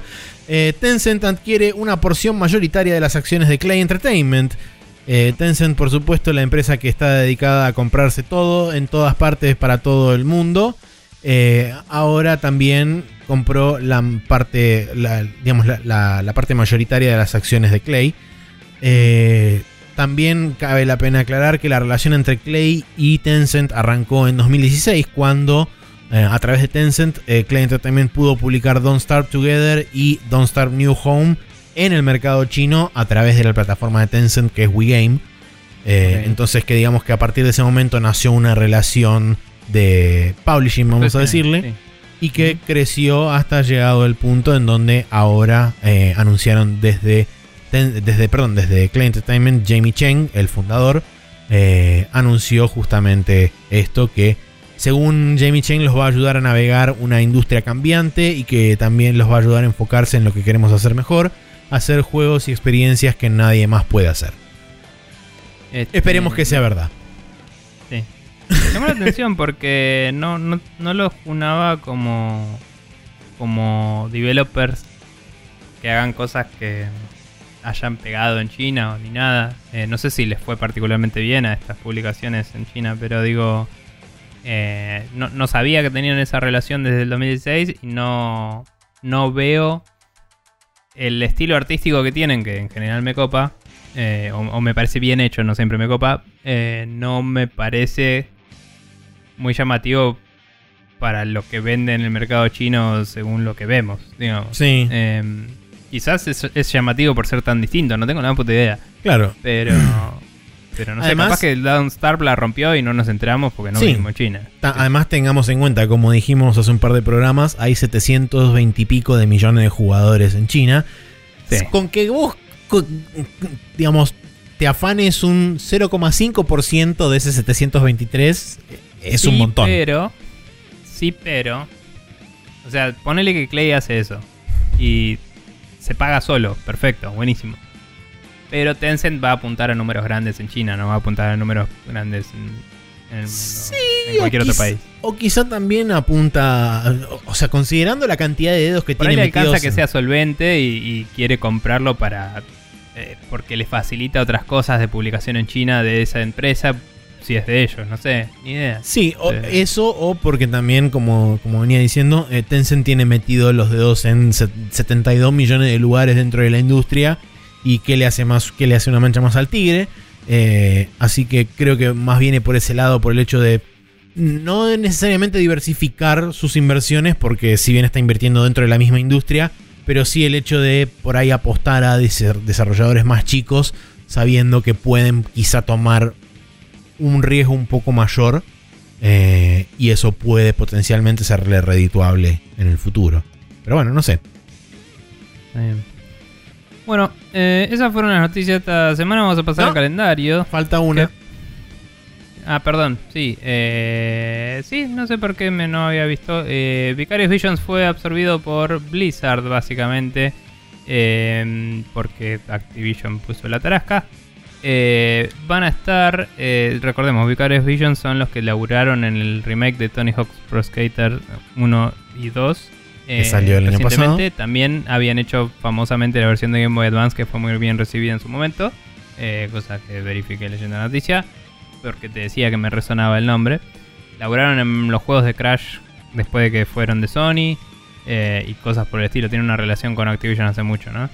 Em, y bueno, nada. Eh, Vicarious Visions fue eh, oficialmente mm, adquirido o terminado de absorber o lo que sea. Y puesto a trabajar en Blizzard. Eh, juegos de Blizzard que ya. Eh, franquicia ya existente de Blizzard. Sí, o sea, Mm. básicamente lo que sucede es que Vicarious Visions desapareció y pasó todo el, la- digamos, lo que es la planta de developers pasó a integrar Blizzard. Y de hecho, buena parte de lo que sería la, la- el sector ejecutivo de Vicarious Visions se integró a lo que sería el sector ejecutivo de Blizzard actual. O sea que es como que son más Blizzard ahora. Lo Sí, cual... así que, o sea, como diría el chabón, te lo resumo así nomás. Adiós, Vicarious Vision. Siempre te recordaremos por eh, Sí. haber traído de vuelta a Tony Hawk. Exactamente. y, y nada. Eh, lo cual esto hace, para mí, hace bastante evidente la relativamente reciente partida de muchísimo talento de Blizzard, muchísimos veteranos de Blizzard, muchísima gente en general que se fue de Blizzard y la necesidad de suplir ese vacío con gente.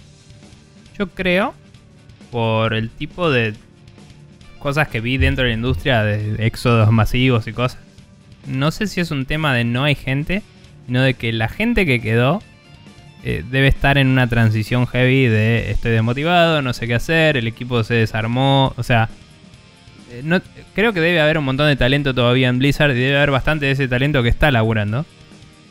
Pero si quieres arrancar algo nuevo necesitas un, un equipo que ya esté armado y bien. No puedes armar uno con remanentes de otros. Sí. Eh, más si tienes que mantener cosas que ya tenés andando, como le pasa a Blizzard.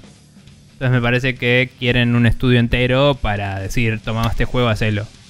Capaz, puede ser, por el tipo de laburos que hicieron los de Vicarious Visions de, la, de, de portear y rescatar algunas franquicias en la historia de su vida, capaz también sea arreglar alguna de las cagadas de Blizzard, eh, como por Sí, ejemplo el Warcraft 3 Reforged. Sí. Em, pero bueno, nada. Eh, vamos a ver qué pasa. eh, pero Blizzard medio que murió hace rato. Y, y una pena para Vicarious Vision. Sabes que estuve mirando con bastante cariño después de escuchar mucho Giant Mom el, el Tony Hawk. Eh, eh, me parece un. O sea, no lo. No lo quise pagar full price en Xbox, eh, que está creo que 4 lucas. Y mm, no lo quiero comprar en Epic, que está solo en Epic ahora. Eh, pero le tengo unas ganas importantes, porque dicen que está muy zarpado. Y es de, es de esos juegos que jugaba en lo de mis amigos cuando iba a jugar a la play a lo de mis amigos. Claro. Em, pero bueno, nada. Eh, una pena por esta empresa que de golpe eh, va a perder visibilidad, básicamente. Quizás hagan un re buen laburo y rescaten a Blizzard, lo cual estaría buenísimo también, pero sí, pero van a ser es Blizzard. medio feo. Es medio feo. Perder tu identidad. Sí. Sí, digámoslo así. Eh, pero bueno. Bien, ahora sí calendario. Sí, ahora sí calendario. Esta semana, el día martes 26, sale el Cyber Shadow, un juego tipo Ninja Gaiden, pero no. eh, que tiene mucha, mucha pinta y lo vengo siguiendo hace rato. Sale para Windows, Nintendo Switch, PlayStation 4, PlayStation 5 y Xbox. Eh, creo que estaba en el Game Pass eh, desde el lanzamiento, así que eso. Bien. Jueves 26 tenemos 28. el Gaia 6, Defiance of Destiny. ¿Qué cosa? Ju- Jueves 28. Sí, jueves 28. Gaia 6, eh, Defiance of Destiny para Nintendo Switch y PlayStation 4, que es el Tactics eh, conocido. El Galgan Returns eh, para Nintendo Switch, que no sé cuál, en la entre- cuál entrega en la saga de Galgan. Creo que es la remake del 1, si no me equivoco. Ok, tiene sentido con ese nombre. El Marchand Forest, que no sé cómo se pronuncia porque tiene una diéresis, pero Marchand Forest, eh, Milne and the Forest Gift, con L, que es Eso. un RPG para Windows, Nintendo Switch y Play 4. The Medium, The Medium para Windows y Xbox eh, Series X. ¿Solo estaba este? Eh, no, sale para Xbox Series en general, pero ponen esto porque... Digo, sí, sí, es solo Next Gen. sí, ok. solo Next Gen. eh, que es el juego de terror este que estás entre dos mundos y toda la boludez. Em, el Olija, como se pronuncia también, Olija, no sé, eh, para Windows, Nintendo Switch, Play 4 y Xbox One, que es una aventura de acción. El Sword of the Necromancer para Windows, Nintendo Switch, Play 4 y Xbox, eh, que es un roguelike. Em, después el Yakuza Remastered Collection, que claramente lo estoy esperando. Eh, todavía no vi que hubiera pre-order en Steam. Probablemente no haya pre-order, sino que el día de lanzamiento sale con descuento. Sí, me, sorprendió, porque los otros mínimo un par de semanas antes ya estaban eh, ahí. No, no sé por qué no lo habrán hecho. Eh, después el viernes 29 tenemos el Bonkies que no tengo idea qué es. Un juego de un party game para Windows, Nintendo Switch, Play 4 y Xbox. El Body Mission Bond para Nintendo Switch. Tampoco sé, es un juego de aventura. El Gods Will Fall para Windows, Nintendo Switch, Play 4 y Xbox y Stadia, que es un action adventure. El de Pedestrian para Play 4 y Play 5, que es un side-scroller y platformer de, de puzzles. Sí. Y después el Resident Evil. No, Resident Evil no. El Re Re Zero. 0. Re 2 puntos, 0. Starting Life in Another World. The Prophecy of the Throne. Que este era uno que iba saliendo episódico, ¿no? ¿O es una secuela de otro? creo que sí. eh, sé que es una visual novel, pero no Mm. recuerdo si había salido uno anterior. Sé que este está como O sea, metido ahí. eh, Re 0 es la franquicia. sí. Y no sé si. No sé si Eh. Re es la franquicia y hay un 0 y hay otro. No, no, sé, no. No me Re- importa. Re Zero es la franquicia. Ok, bien. Eh, para, eh, para Windows, Nintendo Switch y Play 4. Nintendo. Winten. Eh, bien, esos son los juegos para esta semana. Em, vamos a pasar al Hot Coffee donde vamos a discutir una noticia en particular.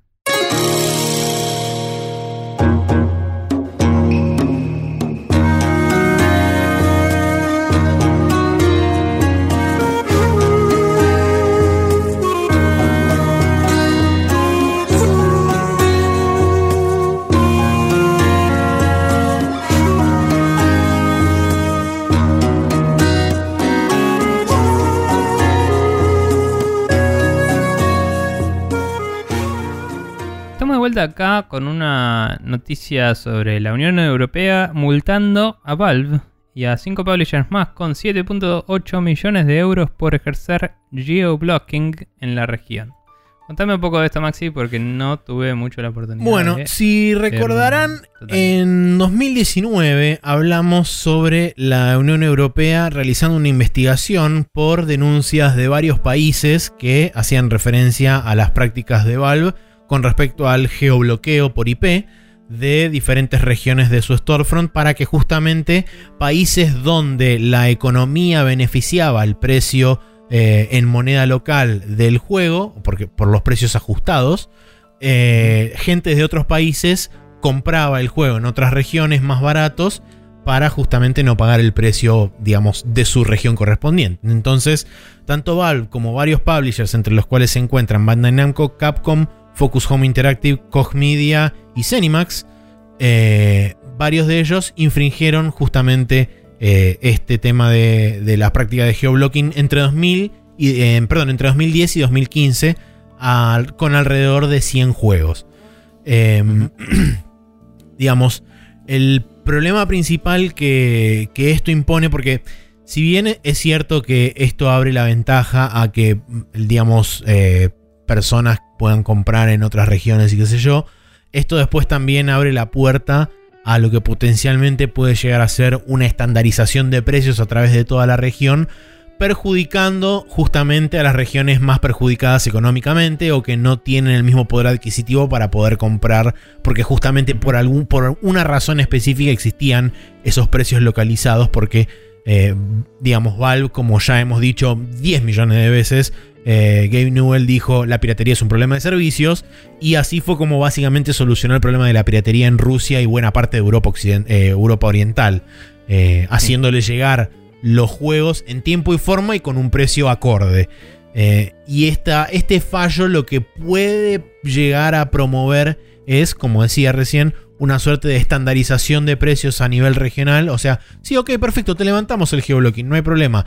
Pero a partir de ahora te sale secu- 50 euros en toda Europa. No importa en qué, en qué parte de, de la región de Europa estés. Entonces, eh, quería traerlo un poco también a discusión por eso. Porque es un, es un tema difícil. Sí, no sé si tienen. Si iría en contra también de. De la Unión Europea si hicieran otro tipo de bloqueo. Digamos. em, si, si discriminaran eh, de dónde viene la persona, digamos. Si, si tuviera algún tipo de identificación la persona que diga, bueno, yo soy de tal país, entonces a esa persona le cobran menos, ponele. Y em, lo puede usar en cualquier lado de Europa o lo que sea, pero esa persona cuando compra, compra más barato que alguien que sea de un país que tenga otra economía. ¿Entendés? O si capaz lo pueden hacer por medio de pago. El tema del medio de pago es que siendo la Unión Europea, yo vivo en el país más caro, me voy al más barato, me saco una tarjeta de crédito ahí y me compro todos los juegos que quiero. Exactamente. Entonces es más chiteable. Eh, pero me pregunto si Steam podría hacer algo así y decir, si te identificás, te bajo los precios. ¿entendés? Sí. Eh, Eh, como, como dato agregado, es notable mencionar que las keys, esas que, digamos, los países que estaban afectados específicamente por el geobloqueo eran eh, República Checa, Polonia, Hungría, Rumania, Eslovaquia, Estonia, Lituania y eh, el otro que es el tercero de esos tres países que están ahí arriba, que no me Sí. sale. Le- Letonia creo que es. Eh, no me acuerdo. Los países eslavos. Exactamente. Digamos que, y esos son el 90% de los países de Europa Oriental donde su economía no está a la altura de los países de Europa Occidental. Bueno, no sé si lo siguió haciendo o no, pero en un momento lo que había hecho GOG, em, que no sé si en Europa siguió haciendo eso y en el resto del mundo cambió. eh, pero Ellos lo que había hecho GOG cubrían- era que es, si vos le pagabas algo a 60 dólares y en tu país debería salir menos, digamos, ellos te devolvían Sí, una parte de la plata para que la gastes en otra cosa. Em, entonces con eso eh, se atajaban un poco de que les entraban 60 dólares por cada juego, entonces... eh, o sea, no sé, no sé qué onda, porque por ahí sería explotable igual desde otra persona, ¿no? sí. Pero al principio lo habían hecho en todo el mundo y después se hicieron precios localizados. Entonces me pregunto si eso quedó andando en Europa, ¿me entendés? Y en el resto del mundo no. Eh, pero. Pero bueno, nada. Eh, no sé bien. eh, es medio polémico porque sí, o sea, la ley de allá es como es un solo mercado y puedes comprar y vender donde quieras. Eh, pero como decís, es, te está medio cagando algo que en general beneficia al público. Eh, o te está trabando eso más bien porque lo vuelve más complicado de resolver. Entonces, es una ley eh, que es estricta en un sentido en el que no está bueno. Sí. En una. En un. Perdón, ahí ya terminó el- la idea. Pero digo, en, un- en un territorio, en una eh, situación política en la cual se suele beneficiar al individuo. Entonces me llama la atención que el fallo sea así y que no haya una nueva discusión sobre che, hay que reescribir esta ley, ¿me entendés? Claro, el problema es que, digamos, el, el fallo o en, el, o en papel, si querés, está visto desde el punto de vista de eh, el consumidor se beneficia porque busca la oferta que más le conviene en el mercado que más le conviene. El tema está que eso lo estás viendo desde el punto de vista del mercado más beneficiado económicamente. No lo estás viendo desde el punto de vista de el, eh, el- el proveedor del servicio o el proveedor del producto puede estandarizar un precio único y termina perjudicando a la gente que está eh, en, en desventaja económica ya desde, el- desde, movi- la movida. Sí, también algo que pasa es que eh, es una ley que por ahí tiene más sentido en bienes físicos eh, que en bienes digitales, que no tienen fronteras. Eh, Sí. Pero bueno, eh, o sea, el pro- Eh, si hablamos en el mundo en general, hay un problema distinto de que cuando es una compra de bienes digitales, los datos son absolutos, o sea, vos tenés todos los datos de las situaciones y puedes saber cuáles países tienen más gente, cuáles gastan más plata y todo, y vos vas a querer explotar eso al mango y nada que sea subóptimo vas a querer que pase. Porque si no tuvieras ese nivel de certeza absoluta de todo, podrías decir, bueno, ¿saben qué? Voy a promediar los precios de todo y en todo el mundo sale, ponele que la mitad, pero en todo el mundo. Y con eso puedo promover las ventas en todos lados, ¿me entendés? Sí. Eh, pero, pero no puedes hacer eso. Em, porque vas a ver los números y vas a saber que no estás ganando la máxima cantidad de plata y tus inversores te van a echar las pelotas. Tal cual. Eh, Eh, una cosa, no yo a mí eh, Carlos Molina me había pasado este, la noticia a través de, de un Reddit donde hay varias, varias personas charlando y discutiendo sobre el tema y algo que me llamó la atención, no sé, no sé qué tan profundo ni qué tan, digamos, omnipresente está dentro de lo que es eh, Internet en, en los ISPs europeos y todo eso, pero aparentemente hay algo que se llama un Personal ID eh, dentro, de, dentro de Europa o de las conexiones de Internet de los ISPs europeos. Y aparentemente a través de ese, de ese Personal ID eh, va encriptado en tus, en tus paquetes un RFID con edad, dirección física y, digamos, locación geográfica. entonces sería una forma de poder identificar a través de tu conexión de internet dónde vos físicamente estás y de esa forma poder validar si se te otorga o no un descuento de precio localizado o no. Sí. Eh, cuando decís. O sea, en el momento en el que dijiste que va encriptado, hay, que ver si tienen acceso a esos datos. Porque esos datos son más bien para persecución legal. Tipo, si miras un sitio pirata en Europa, te caen. Sí, eso es para torrents y ese tipo de cosas. O sea Entonces, no sé si una empresa privada tiene acceso a esos datos, ¿me entendés? Em, quizás, si la empresa privada aplica para con el gobierno o si usa un medio de autenticación con el gobierno que le, diga al gobierno, che, este dato viene de este país, capaz el gobierno le puede decir sí o no. Pero debe tener un todo un eh, papeleo atrás de registrarse como vendedor online que cubre este territorio para porque eh, si no está el gobierno dándole datos Sí, por eso no, de gente sé, a una empresa. No sé qué tan complejo es ni qué tan profundo va todo este tema. Es simplemente una cosa que. recordemos. Lo vi mencionado en, el Reddit y fue como. Mirá que loco, no sabía que existía siquiera este tipo de cosas. Recordemos que el GDPR viene de Europa. Sí. Toda la movida de. Si quiero que se olviden mis datos, todo datos seguros, las empresas privadas. Y esos datos encriptados son datos privados. No, privados, son públicos, pero digo, son datos identificatorios de una, de una persona única. Y mm, en general, en desarrollo, la mayoría de los sistemas de traqueo, que son para sacar métricas, para sacar, eh, digamos, actividad de usuarios, todo eso, usan data anónima. Eh, por una cuestión de. Eh, por una cuestión de liabilities legales. Si yo soy Valve y me hago mi propio sistema de tracking, yo puedo traquear tus datos privados si me hago cargo de si después se liquean. ¿Me entendés? Tal cual. Pero Google Analytics, si vos lo usás, eh, que tiene sus paquetes gratuitos, sus paquetes pagos, lo que sea, te dice yo no puedo guardar data de usuarios. Si, si guardas data de usuarios en mi servidor, es tu culpa y yo no me hago cargo. Y, y los términos de uso dicen no guardes data del usuario. Podrías guardar tipo tengo tantos individuos en tal país, pero no puedes decir uno de estos individuos es este que tiene este medio pago. claro. No puedes atar el individuo como para probarlo.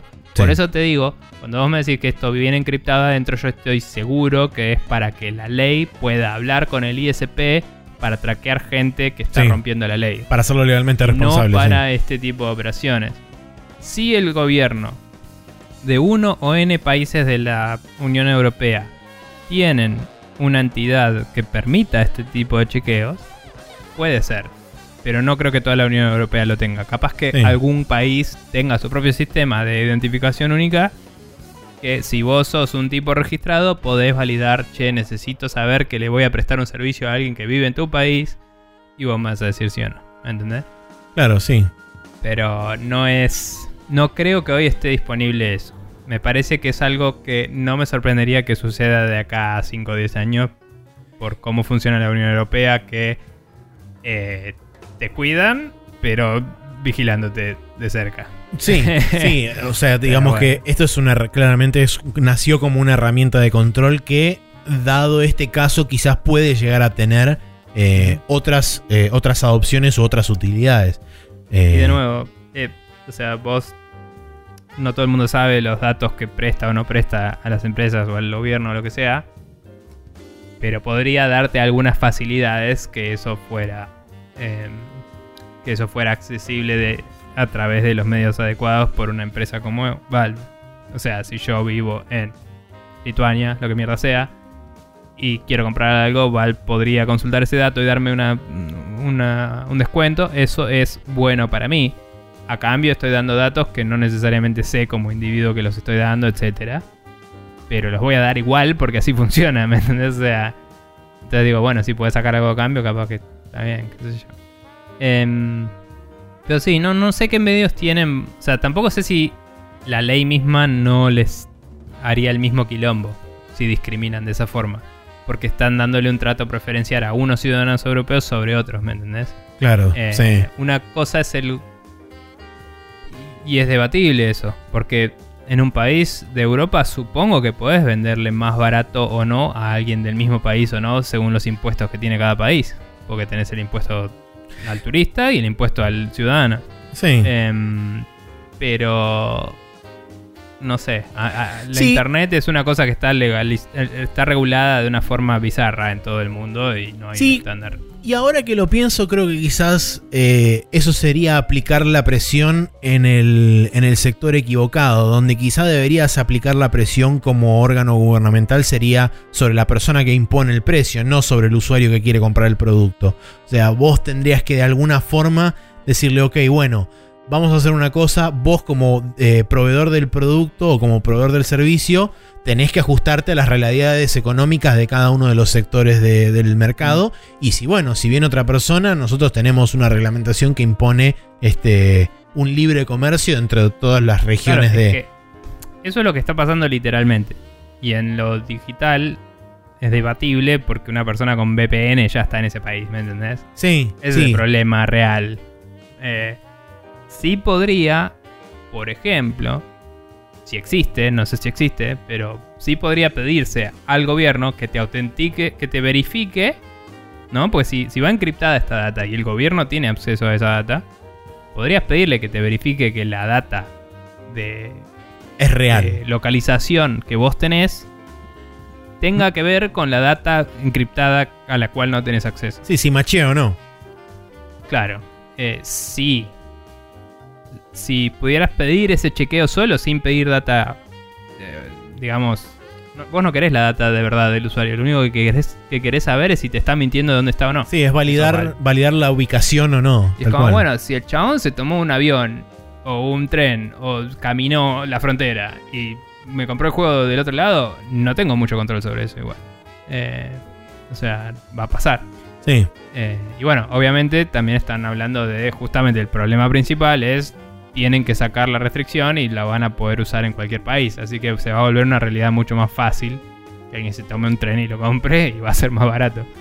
Eh, pero bueno. Sí, sí, por supuesto. Eh, Creo que es, eh, es algo medio imposible por ahí de, legislar para, para todo el mundo y que todo el mundo termine ganando. Como dije, me parece que por ahí donde, donde habría que ejercerle más presión sería del lado del proveedor del servicio y no tanto al usuario final. Pero bueno, Mm. en definitiva, con esta, con esta, con la aplicación o con este fallo, los que potencialmente se pueden terminar jodiendo son un sector que es en definitiva el que ya venía jodiéndose de antemano. Sí. Porque según estaba leyendo también recién ahí en el Reddit, hay muchos países de, de Europa Occidental donde no tienen todavía precios localizados y siguen pagando el full price de entre 50 y 70 euros eh, juegos que se les van totalmente de las manos en, en el presupuesto. Y también, eh, medio como decía antes, una solución parcial puede ser el medio de pago. El medio de pago, perdón. Eh, pero imagino que es bastante fácil para un ciudadano europeo sacar una cuenta en cualquier banco de cualquier país. Ya estamos hablando igual ahí de una. De, un nivel de compromiso que es tipo, ah, bueno, ok, estás comprando esto para revender, no estás comprándotelo para ahorrarte unos mangos. Sí, O sea, hay- si vas y te abrís una cuenta en un país solo para comprar jueguitos, vas a comprar un volumen y vas a probablemente empezar a revender keys a un nivel que capaz que te puedo detectar. Si digo, ah, este usuario compró 70 copias del mismo juego, lo voy a investigar un toque. Sí, seguro. Eh, pero, pero Sí, lle- llega un punto es- en que... todo es inconveniente para Valve y Valve quiere mover cero dedos para seguir ganando plata. Entonces, es un- Tal cual. seguro que se viene una subida de precios o algo así y va a ser medio un quilombo. Sí. Pero bueno, eh, nada, no, no hay. No, no- no sé si podemos llegar a una conclusión con esto. Simplemente quería traerlo a la mesa porque justamente es algo que.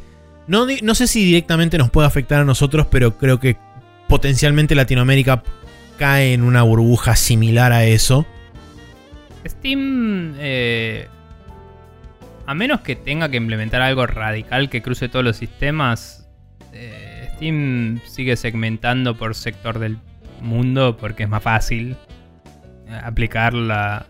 O sea, justamente si, si la Unión Europea impone algo que le perjudica ventas en la Unión Europea y que le podría perjudicar en otro lado, solo lo prende en la Unión Europea y después ve, como cuando apagó en Bélgica, creo que era la, la venta de loot boxes, la apagó directamente hasta que se le ocurrió Sí, una solución para- en, para el, Dota. en el counter. Y es como, nada, eh, no, no lo vas a imponer en todo el mundo si, si te va a perjudicar, Sí. lo vas a imponer solo ahí. Y recordemos que Latinoamérica y en particular los países, este, buena parte de los países que tienen precios localizados ya tienen implementado una, eh, una cosa similar de geobloqueo donde las, eh, las keys que vos Sí. comprás en, en determinados países pueden ser redimidas en determinados países. Eh, Sí. Entonces es como que ya estamos dentro de esa burbuja nosotros. Eh, y es parte de la razón por la cual en, muchas, en muchos casos eh, se, han, se han habido visto gente o, o han habido noticias de gente de otras regiones comprando a través de VPN eh, juegos acá o en Brasil o en otras partes de Sudamérica por la... Que al final, si pueden hacerlo por VPN, te preguntás para qué mierda están haciendo todo esto. Sí, Porque lo único que les perjudica los números realmente son los que compran en bulk para revender. sí, tal cual. Y esos van a encontrarle la trampa con o sin VPN, no sé. Y me parecen más detectables, como decía antes. O sea, es como debatible. Pero Sí. bueno, No sé. Bien. no sé. Eh, si quieren Bien. mandarnos comentarios o hacernos justamente un comentario sobre el fallo este de la Unión Europea, pueden, por ejemplo, mandarnos un correo electrónico a sprechonews.gmail.com. Si no, pueden pasar por facebook.com barra que es nuestra fanpage en Facebook, instagram.com barra o en arroba en Twitter. Ahí también nos pueden dejar comentarios. Si no, eh, barra preguntas es donde nos pueden dejar preguntas también, dudas y demás, etcétera. Bien.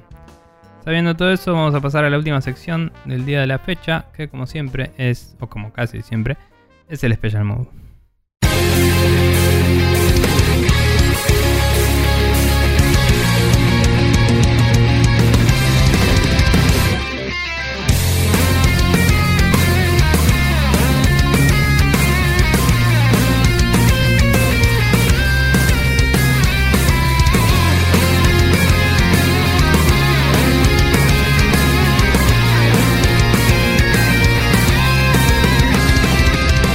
Estamos acá de vuelta en Special Move, donde yo voy a recomendar algo que recomendamos todos los años y que no he podido recomendar hasta ahora, porque recién ahora está sucediendo, y son las deliberaciones de juego del año de Giant Bomb, que estuvieron streameando toda esta semana. Nivel, me fui a dormir a las 3.40 de la mañana ayer y me levanté hoy y me puse a trabajar a las 8 y pico. Me levanté y estoy hecho pija. Así que Em, nada, todos los días están streameando horas y horas eh, esta semana y después lo suben grabado a su sitio y a YouTube y todo. Y siempre nos parece súper recomendable todo el tipo de, proceso que hacen y es muy gracioso en algunos momentos y en algunos momentos es irritante en extremo, pero Sí. es muy interesante ver cómo, cómo resuelve esto gente que está en la industria hace 20 años y, y básicamente dicen que así lo hicieron siempre Sí, y utilizan Por eso conceptos- decidieron exponer el proceso. Sí, ¿no? y utilizan conceptos y este, racionalizaciones totalmente arbitrarias y que caen o no en- Es hermoso. sí, dentro de su lógica interna este, para negociar qué cosas están en una lista y qué no. Eh, Sí, Pero es fantástico. Y 80% del tiempo lo banco a Jeff. Así que eh, lo que él diga, básicamente. Em, Bien. pero nada, giantbomb.com. Así Eh, es. Ahí van a poder ver todo. Yo les voy a dejar un video de Music Radar Clan, que es un canal de YouTube español, de un, justamente, un español, que es este amante de la música, no es un tipo instruido musicalmente, así que no se van a encontrar con teoría musical acá, se van a encontrar quizás con cronologías, con historia, con este, con curiosidades, con efemérides también. Eh, pero bueno, en este caso, el video en particular que les pongo es un video que habla sobre el city pop, nostalgia pop del Japón de los 80, que es un género justamente de música de los 80 de Japón, donde Del que viene Plastic Love, que todo el mundo es el que escucha. Exactamente, donde viene Plastic Love. Eh, y es curiosamente una, una gran definición que tira el chabón este que se llama Víctor. Dice, eh, es esa canción que escuchaste mil veces y a la vez es la primera vez que la oís. Eh, y es literal esa definición porque vos escuchás cualquier canción de City Pop y decís, sí, esto lo escuché 10 mil millones de veces, pero es la primera vez que lo estoy escuchando.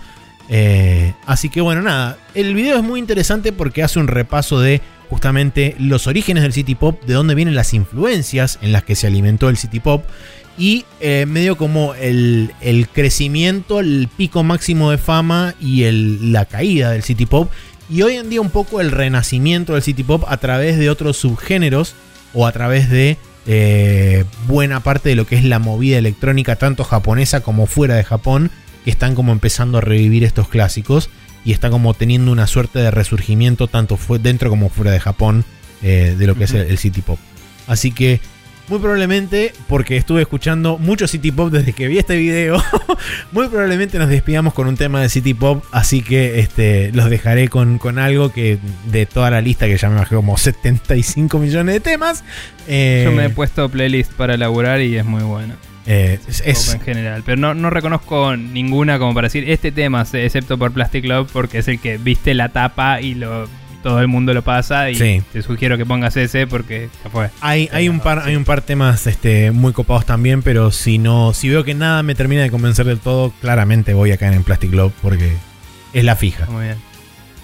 Bueno, eh, decirle a la gente cómo se suscribe y eso, y yo creo que tengo que bajar en cualquier momento a buscar la comida porque estaría llegando. Muy bien, perfecto. Entonces les digo a la gente que si se quieren suscribir a nuestro podcast, pueden pasar por Apple Podcast, Google Play Podcast, Spotify, Warcade.org darle al botoncito de suscribirse, de like, de dame el podcast o lo que sea.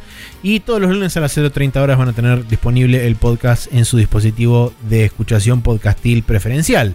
Si no, spreadshotnews.com barra podcast es nuestro RCS donde también lo copian, lo pegan en su reproductor de podcast de preferencia y van a tener todos nuestros podcasts por ahí. Bien, eh, bueno, habiendo hablado todo lo que hablamos y terminado el capítulo, eh, nos veremos la semana que viene y espero que sí me toquen el timbre porque me estoy cagando de hambre. Así que. Era más una expresión de em, deseo que otra cosa.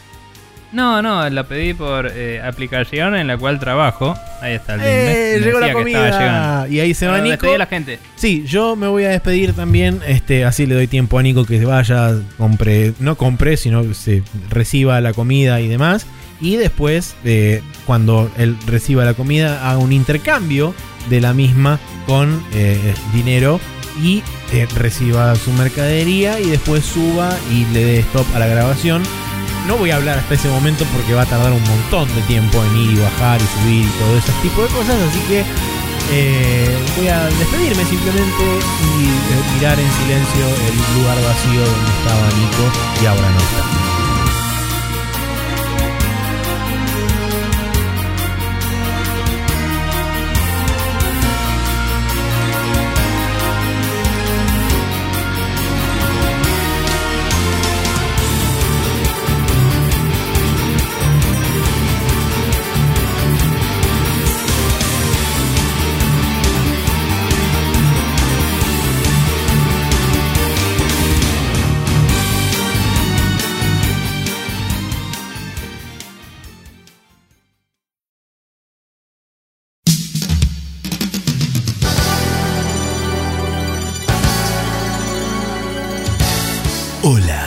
Bienvenidos nuevamente a otro Lo que sobra de Spreadshot News. Hoy les traemos Andy con Windy Summer.